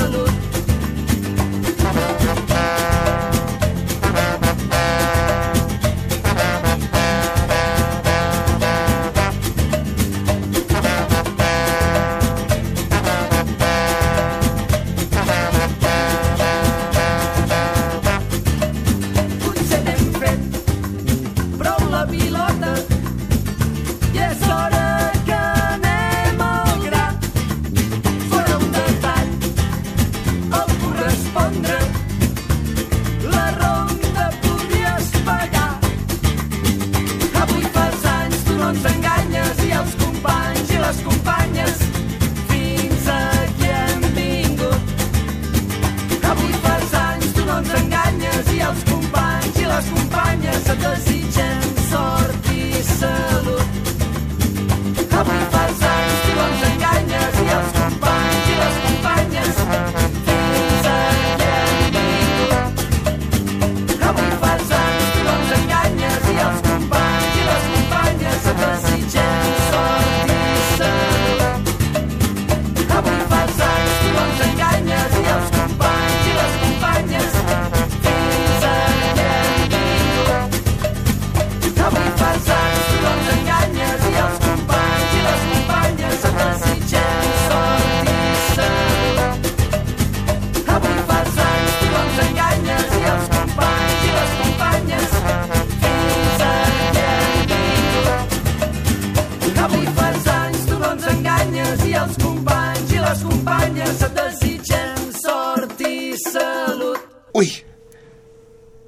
cortó de golpe eso? Aquí en cabina, sí. No, así es la canción. Aquí en el, en el estudio, quiero decir, se oyó muy brusco. Els companys desitgem sort y salud. Así es. Supongo que el pequeño Fernando, la más pequeña aún Valeria y la, la dulce Laura no lo habrán escuchado. A Laura a lo mejor sí, pero los pequeñuelos tal vez no, pero ya podrán oír el podcast que, que, eh, atenta y puntualmente subirá nuestro Vangens. Felicidades, que podamos escuchar muchos años estas mismas mañanitas eh, cada vez que Fernando cumpla años. Es curioso porque pocos países tienen mañanitas propias. En todo el mundo se repite una y otra vez el Happy Verde y en todas las versiones, ¿no? Brasil tiene, Rumanía tiene, ahora veo que Cataluña tiene, y eso es padre, muy padre. México tiene 200 mañanitas distintas, es maravilloso. Bien, vamos a ver, son las 2.35, hace cinco minutos nos tenemos que ir. Hace cinco minutos que nos fuimos. El efecto cuanta, ¿qué consiste? Consiste en descubrir que las corrientes de fluidos del aire y del agua se pegan a las superficies. Esa cosa tan sencilla no la había descubierto nadie. De manera que si el aire se enfrenta a una a un obstáculo y ese obstáculo es curvo, el aire irá pegado a las paredes del objeto curvo.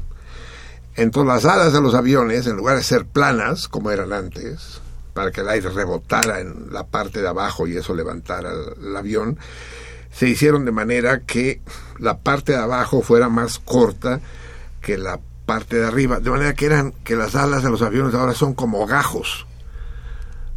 La parte de abajo es más corta que la de arriba y como el aire para no tiene que llegar al mismo tiempo a, la otra punta y se pega a la superficie, el aire va mucho más rápido por la parte de arriba del ala que por la de abajo. Y por lo tanto hay, hay menos aire arriba porque van más rápido, hay menos moléculas. Y al haber menos aire hay menos presión, entonces el ala y con ella todo el avión tiende a subir.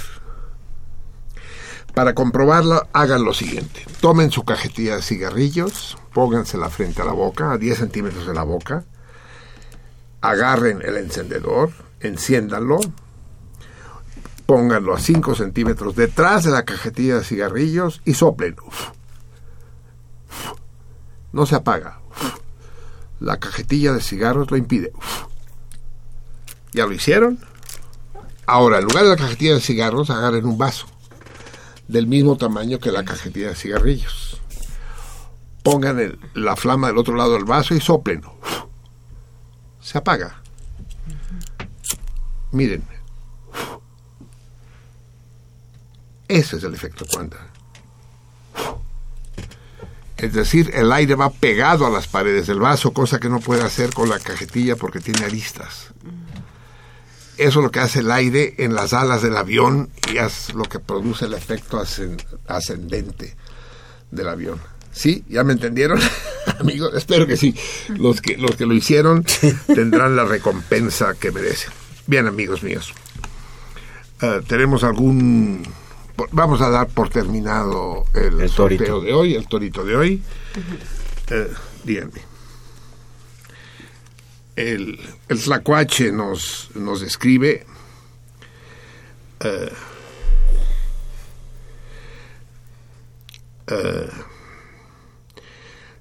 el tlacuache me lo, me lo da Vica porque no sabe. Sí, sí, sí, leerlo, mientras no, eh, no, no, no, insulta a nadie, es sí. Dice, momento putas, dice nuestro tlacuache. Yo necesito, no necesito que nadie hable bien de mí. Yo no sé quién habló bien de él. Hoy haré pedazos al priista renegado. ¿Quién será? ¿Será el, sí, yo también me ¿Quién será? No, ¿usted sí sabe? No, no, por eso yo dije, ¿quién será? Pero lo dice como si no, fuera no, claro. para nada. Luego léalo de abajo. Es decir... Falta, falta, falta. No, no hay nada. Hoy es el día ribotril. no sé, no sé qué le hace gracia. sí, algo le hace gracia porque se ríe. Pero a mí no. Quiero asustar, pero hoy el tlacuache te va. No sé. Tuviste éxito con Vika Tlacuache, conmigo no. Espero que hayas tenido éxito con algún otro radio escucha. No entiendo, no, no entiendo las indirectas, si es que indirectas son, no sé. Y no sé por qué no lo leyó, Miri. ¿Qué tiene de particular? No, no, no, de hecho, ah. es que no lo había visto, pero dice, eh, dice Marcelino, no te quiero asustar, pero hoy el Tlacuache te va a responder con otros tres tuitas, tuit, Sí, bueno, sí, responde. ¿Qué quieres que te diga, Tlacuache? De eso pido mi limosna, sí, obviamente. Bien, entonces, eh, la respuesta, tal como... A ver, deje eso, mire, ocúpese de las respuestas al torito. Sí, mira. Eh, las respuestas clásicas al torito, vamos a ver cuáles son. Nos escribe Julia Leticia, primer literario. Ladran, Sancho es verdad. Eh, eh, es esta frase que se atribuye al Quijote y que nunca está en el libro. Sí. Ladran Sánchez, luego cabalgamos. Esa la dijo Unamuno, nunca la dijo Cervantes ni el Quijote. Eh, política, tierra y libertad. No, esta no es una frase, este es un lema de Plan de Ayala. Y, y, y seguramente Zapata sí lo dijo. No no, no, no, sirve, Julia Leticia querida, y te falta además una. Marco Antonio Muñoz, El Quijote, ladran Sancho, lo cabalgamos. Bien, el cine. Eso es correcto. Se dice que eh, Humphrey Bogart, es decir, ya no me acuerdo cómo se llama el personaje que interpreta Humphrey Bogart, le dice al pianista, a Sam, play it again, Sam, tócala de nuevo.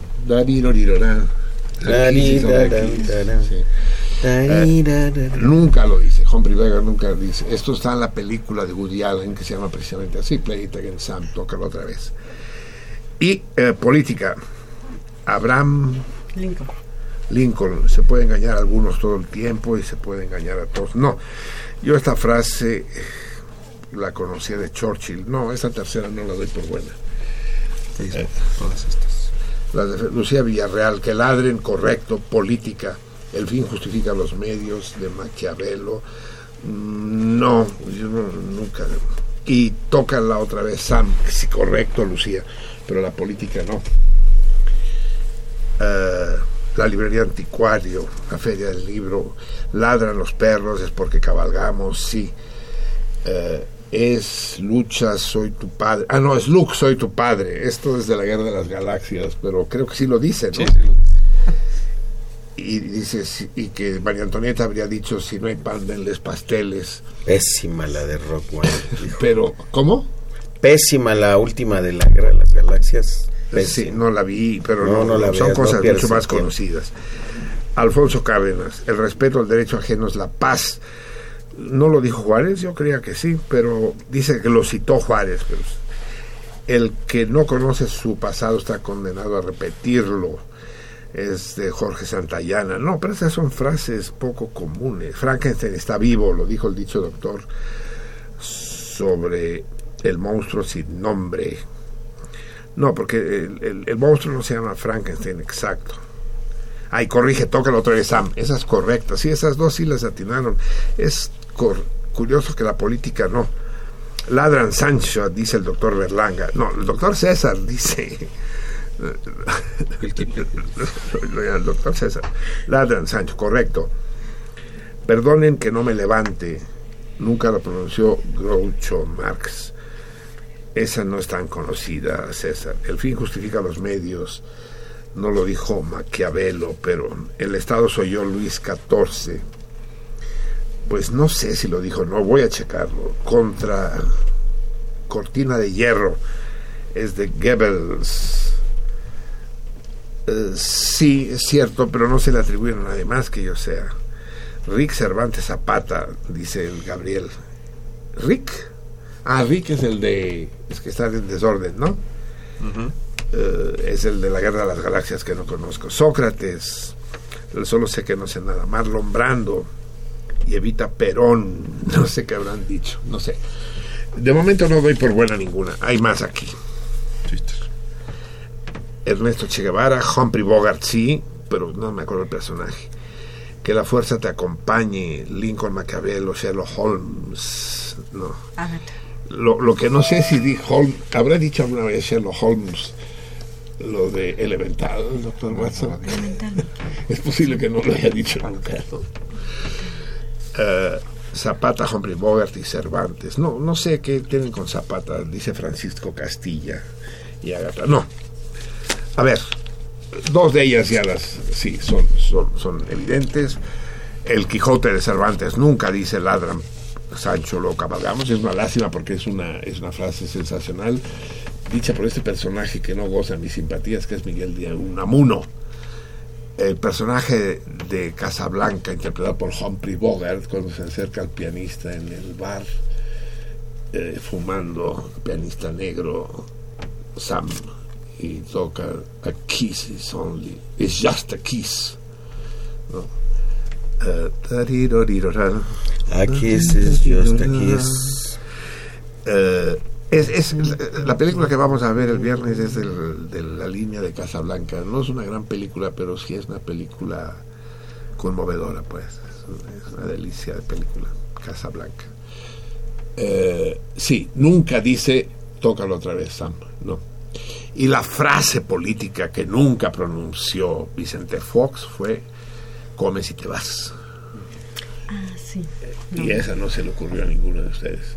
Voy a checar las otras, sin embargo, ¿eh? voy a revisarlo, pero esa me extraña porque pues, es muy conocida. Es tan conocida que a nadie se le ocurrió que no lo dice. De hecho, yo quería traer la grabación, porque está la grabación, gracias a Fidel, todos la tenemos eh, y, la podremos escuchar. Bien, ya no nos van a nos van a correr de Sí, vámonos, vámonos. Vamos a leer algunos cuentos de Vamos a leer algunos cuentos de, Guillermo Samperio, hombre extraordinario, no solo cuentista excelso, sino maestro de cuentistas. Su taller literario era maravilloso. Uno de los programas más bonitos de sentido contrario fue aquel en el que estuvo con nosotros. Eh, y, y tuvimos una conversación maravillosa. Vamos a escuchar algunos mini cuentos de Samperio, es, es uno de los maestros del mini cuento. No tan breves, algunos sí, algunos más cortos incluso que los de del gran guatemalteco de Otto Raúl González. ¿Qué? Otto Raúl González. No, Monterroso. ¿Qué? Monterroso. Monterroso, Augusto Monterroso, sí. sí. Eh, vamos, vamos a leer seis pequeños cuentos. Bueno, vamos, los, los, va a leer. Y los, los vamos a acompañar con música del querido Julio Estrada, que tiene que venir al programa. Sí. Uno de los más importantes, el más importante compositor mexicano de música contemporánea. Uh, rival acérrimo de Raúl Lavista. Mario y de Mario ni se diga, sí, Mario, Mario la vista, así es. Eh, sí. Eh, vamos a escuchar con el ensamble Ludus Gravis, bajo el volcán, haciendo alusión a la, a la formidable novela de Malcolm Lowry, eh, escrita desde Cuernavaca en tono autobiográfico. Bien, escuchemos pues. Eh, eh, te voy a pedir, Javier, que vayas diciendo el, título, de, cada uno. De cada uno. Eh, en caso de que se terminara, de que, de que terminara la, la pieza antes de la lectura, la, la reinicias, querido Miguel Ángel. Adelante, pues, Julio Estrada, Guillermo Samperio, Xavier Platas.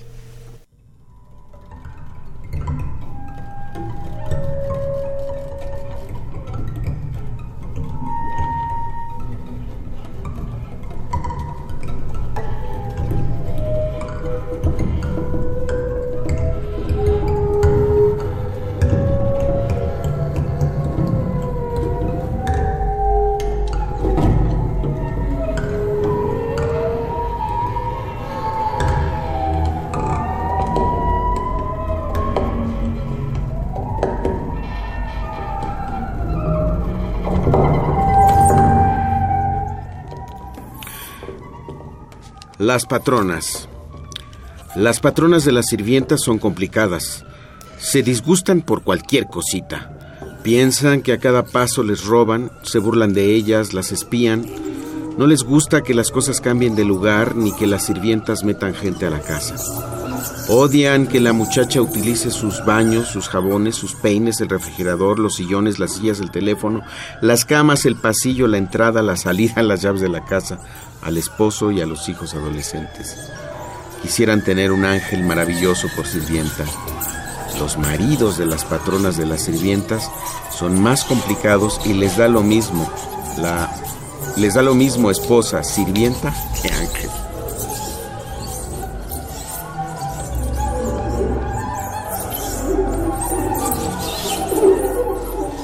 El lápiz. El lápiz es un pene con punta de grafito.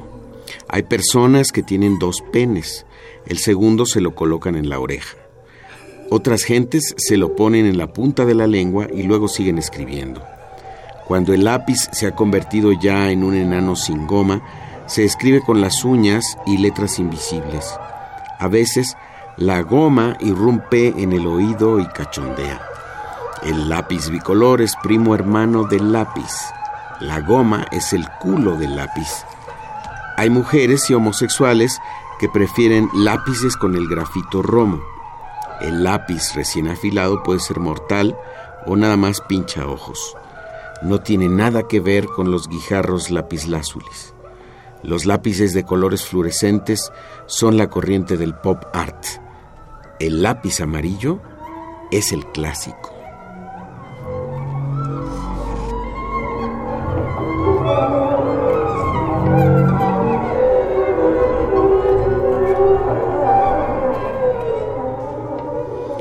Silencia. ¿Qué pasó con usted? ¿Por qué tan silencia? Tan sin ninguna palabra, como si la iguana le hubiera comido la voz, como si le hubieran puesto algodón en el esófago, como si unas manos le estuvieran apretando el cuello, como si le pusieran sobre el rostro una almohada, como si la fuéramos a enterrar en la tarde. Y la gente ya está llegando a la velación.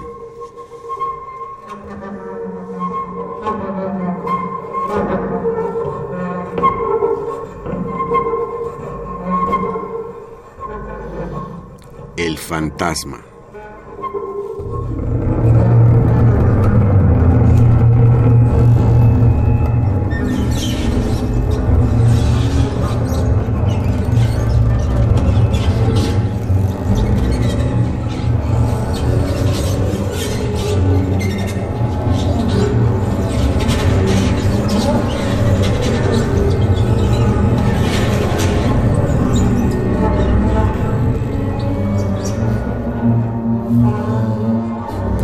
Las aguas del espejo. El espejo que huye lleva agua de ríos subterráneos en sus imágenes. Debido a ello, ningún hombre puede mirarse dos veces en el mismo espejo. En la segunda ocasión, las corrientes profundas del espejo podrían arrastrarlo y perderlo.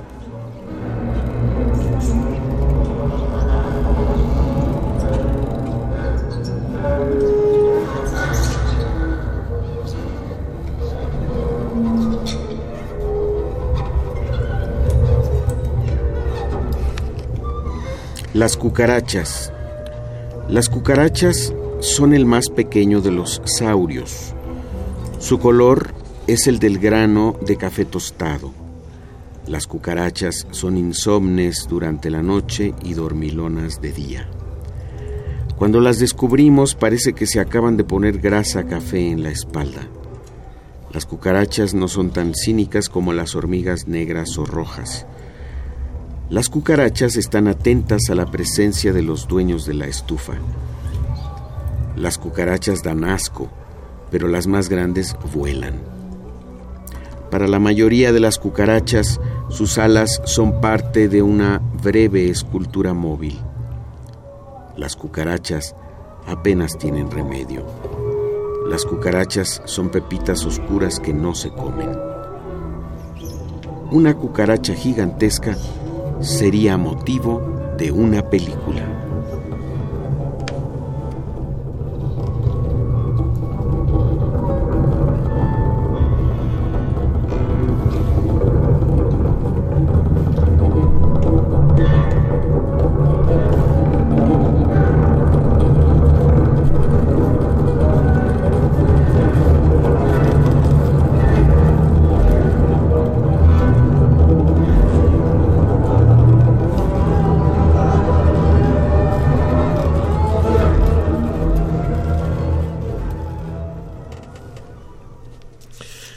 Samperio, Xavier Platas, Julio Estrada, el ensamble Ludus Gravis, la belleza y la inteligencia de lo transparente, de lo, de lo no afectado, de lo minimalismo. Samperio es el tapies de la literatura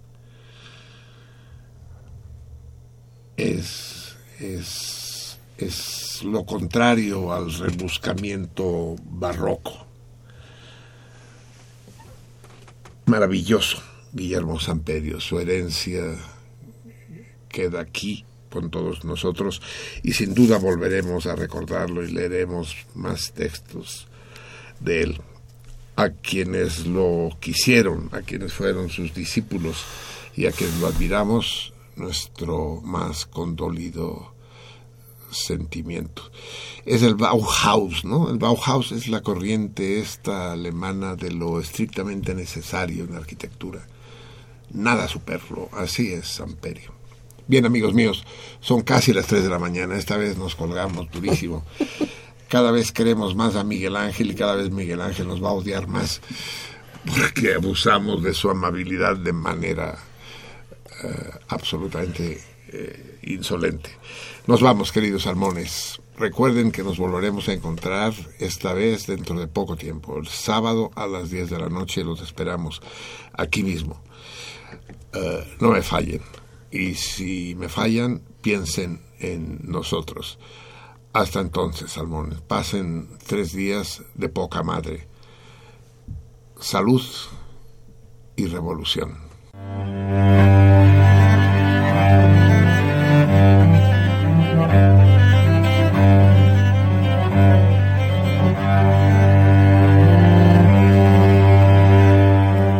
Sentido contrario.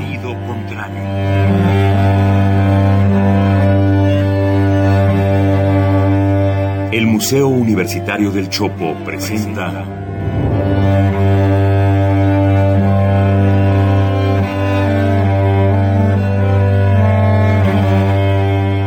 Sentido contrario.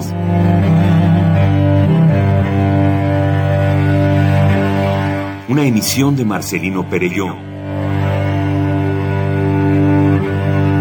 producida para Radio UNAM, con la participación de Javier Platas.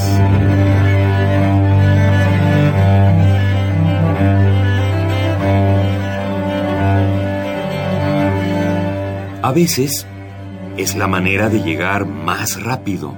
A veces. A veces es la única manera de llegar. A menudo es la manera de no llegar. Y pese a todo, casi siempre es lo único que tiene sentido.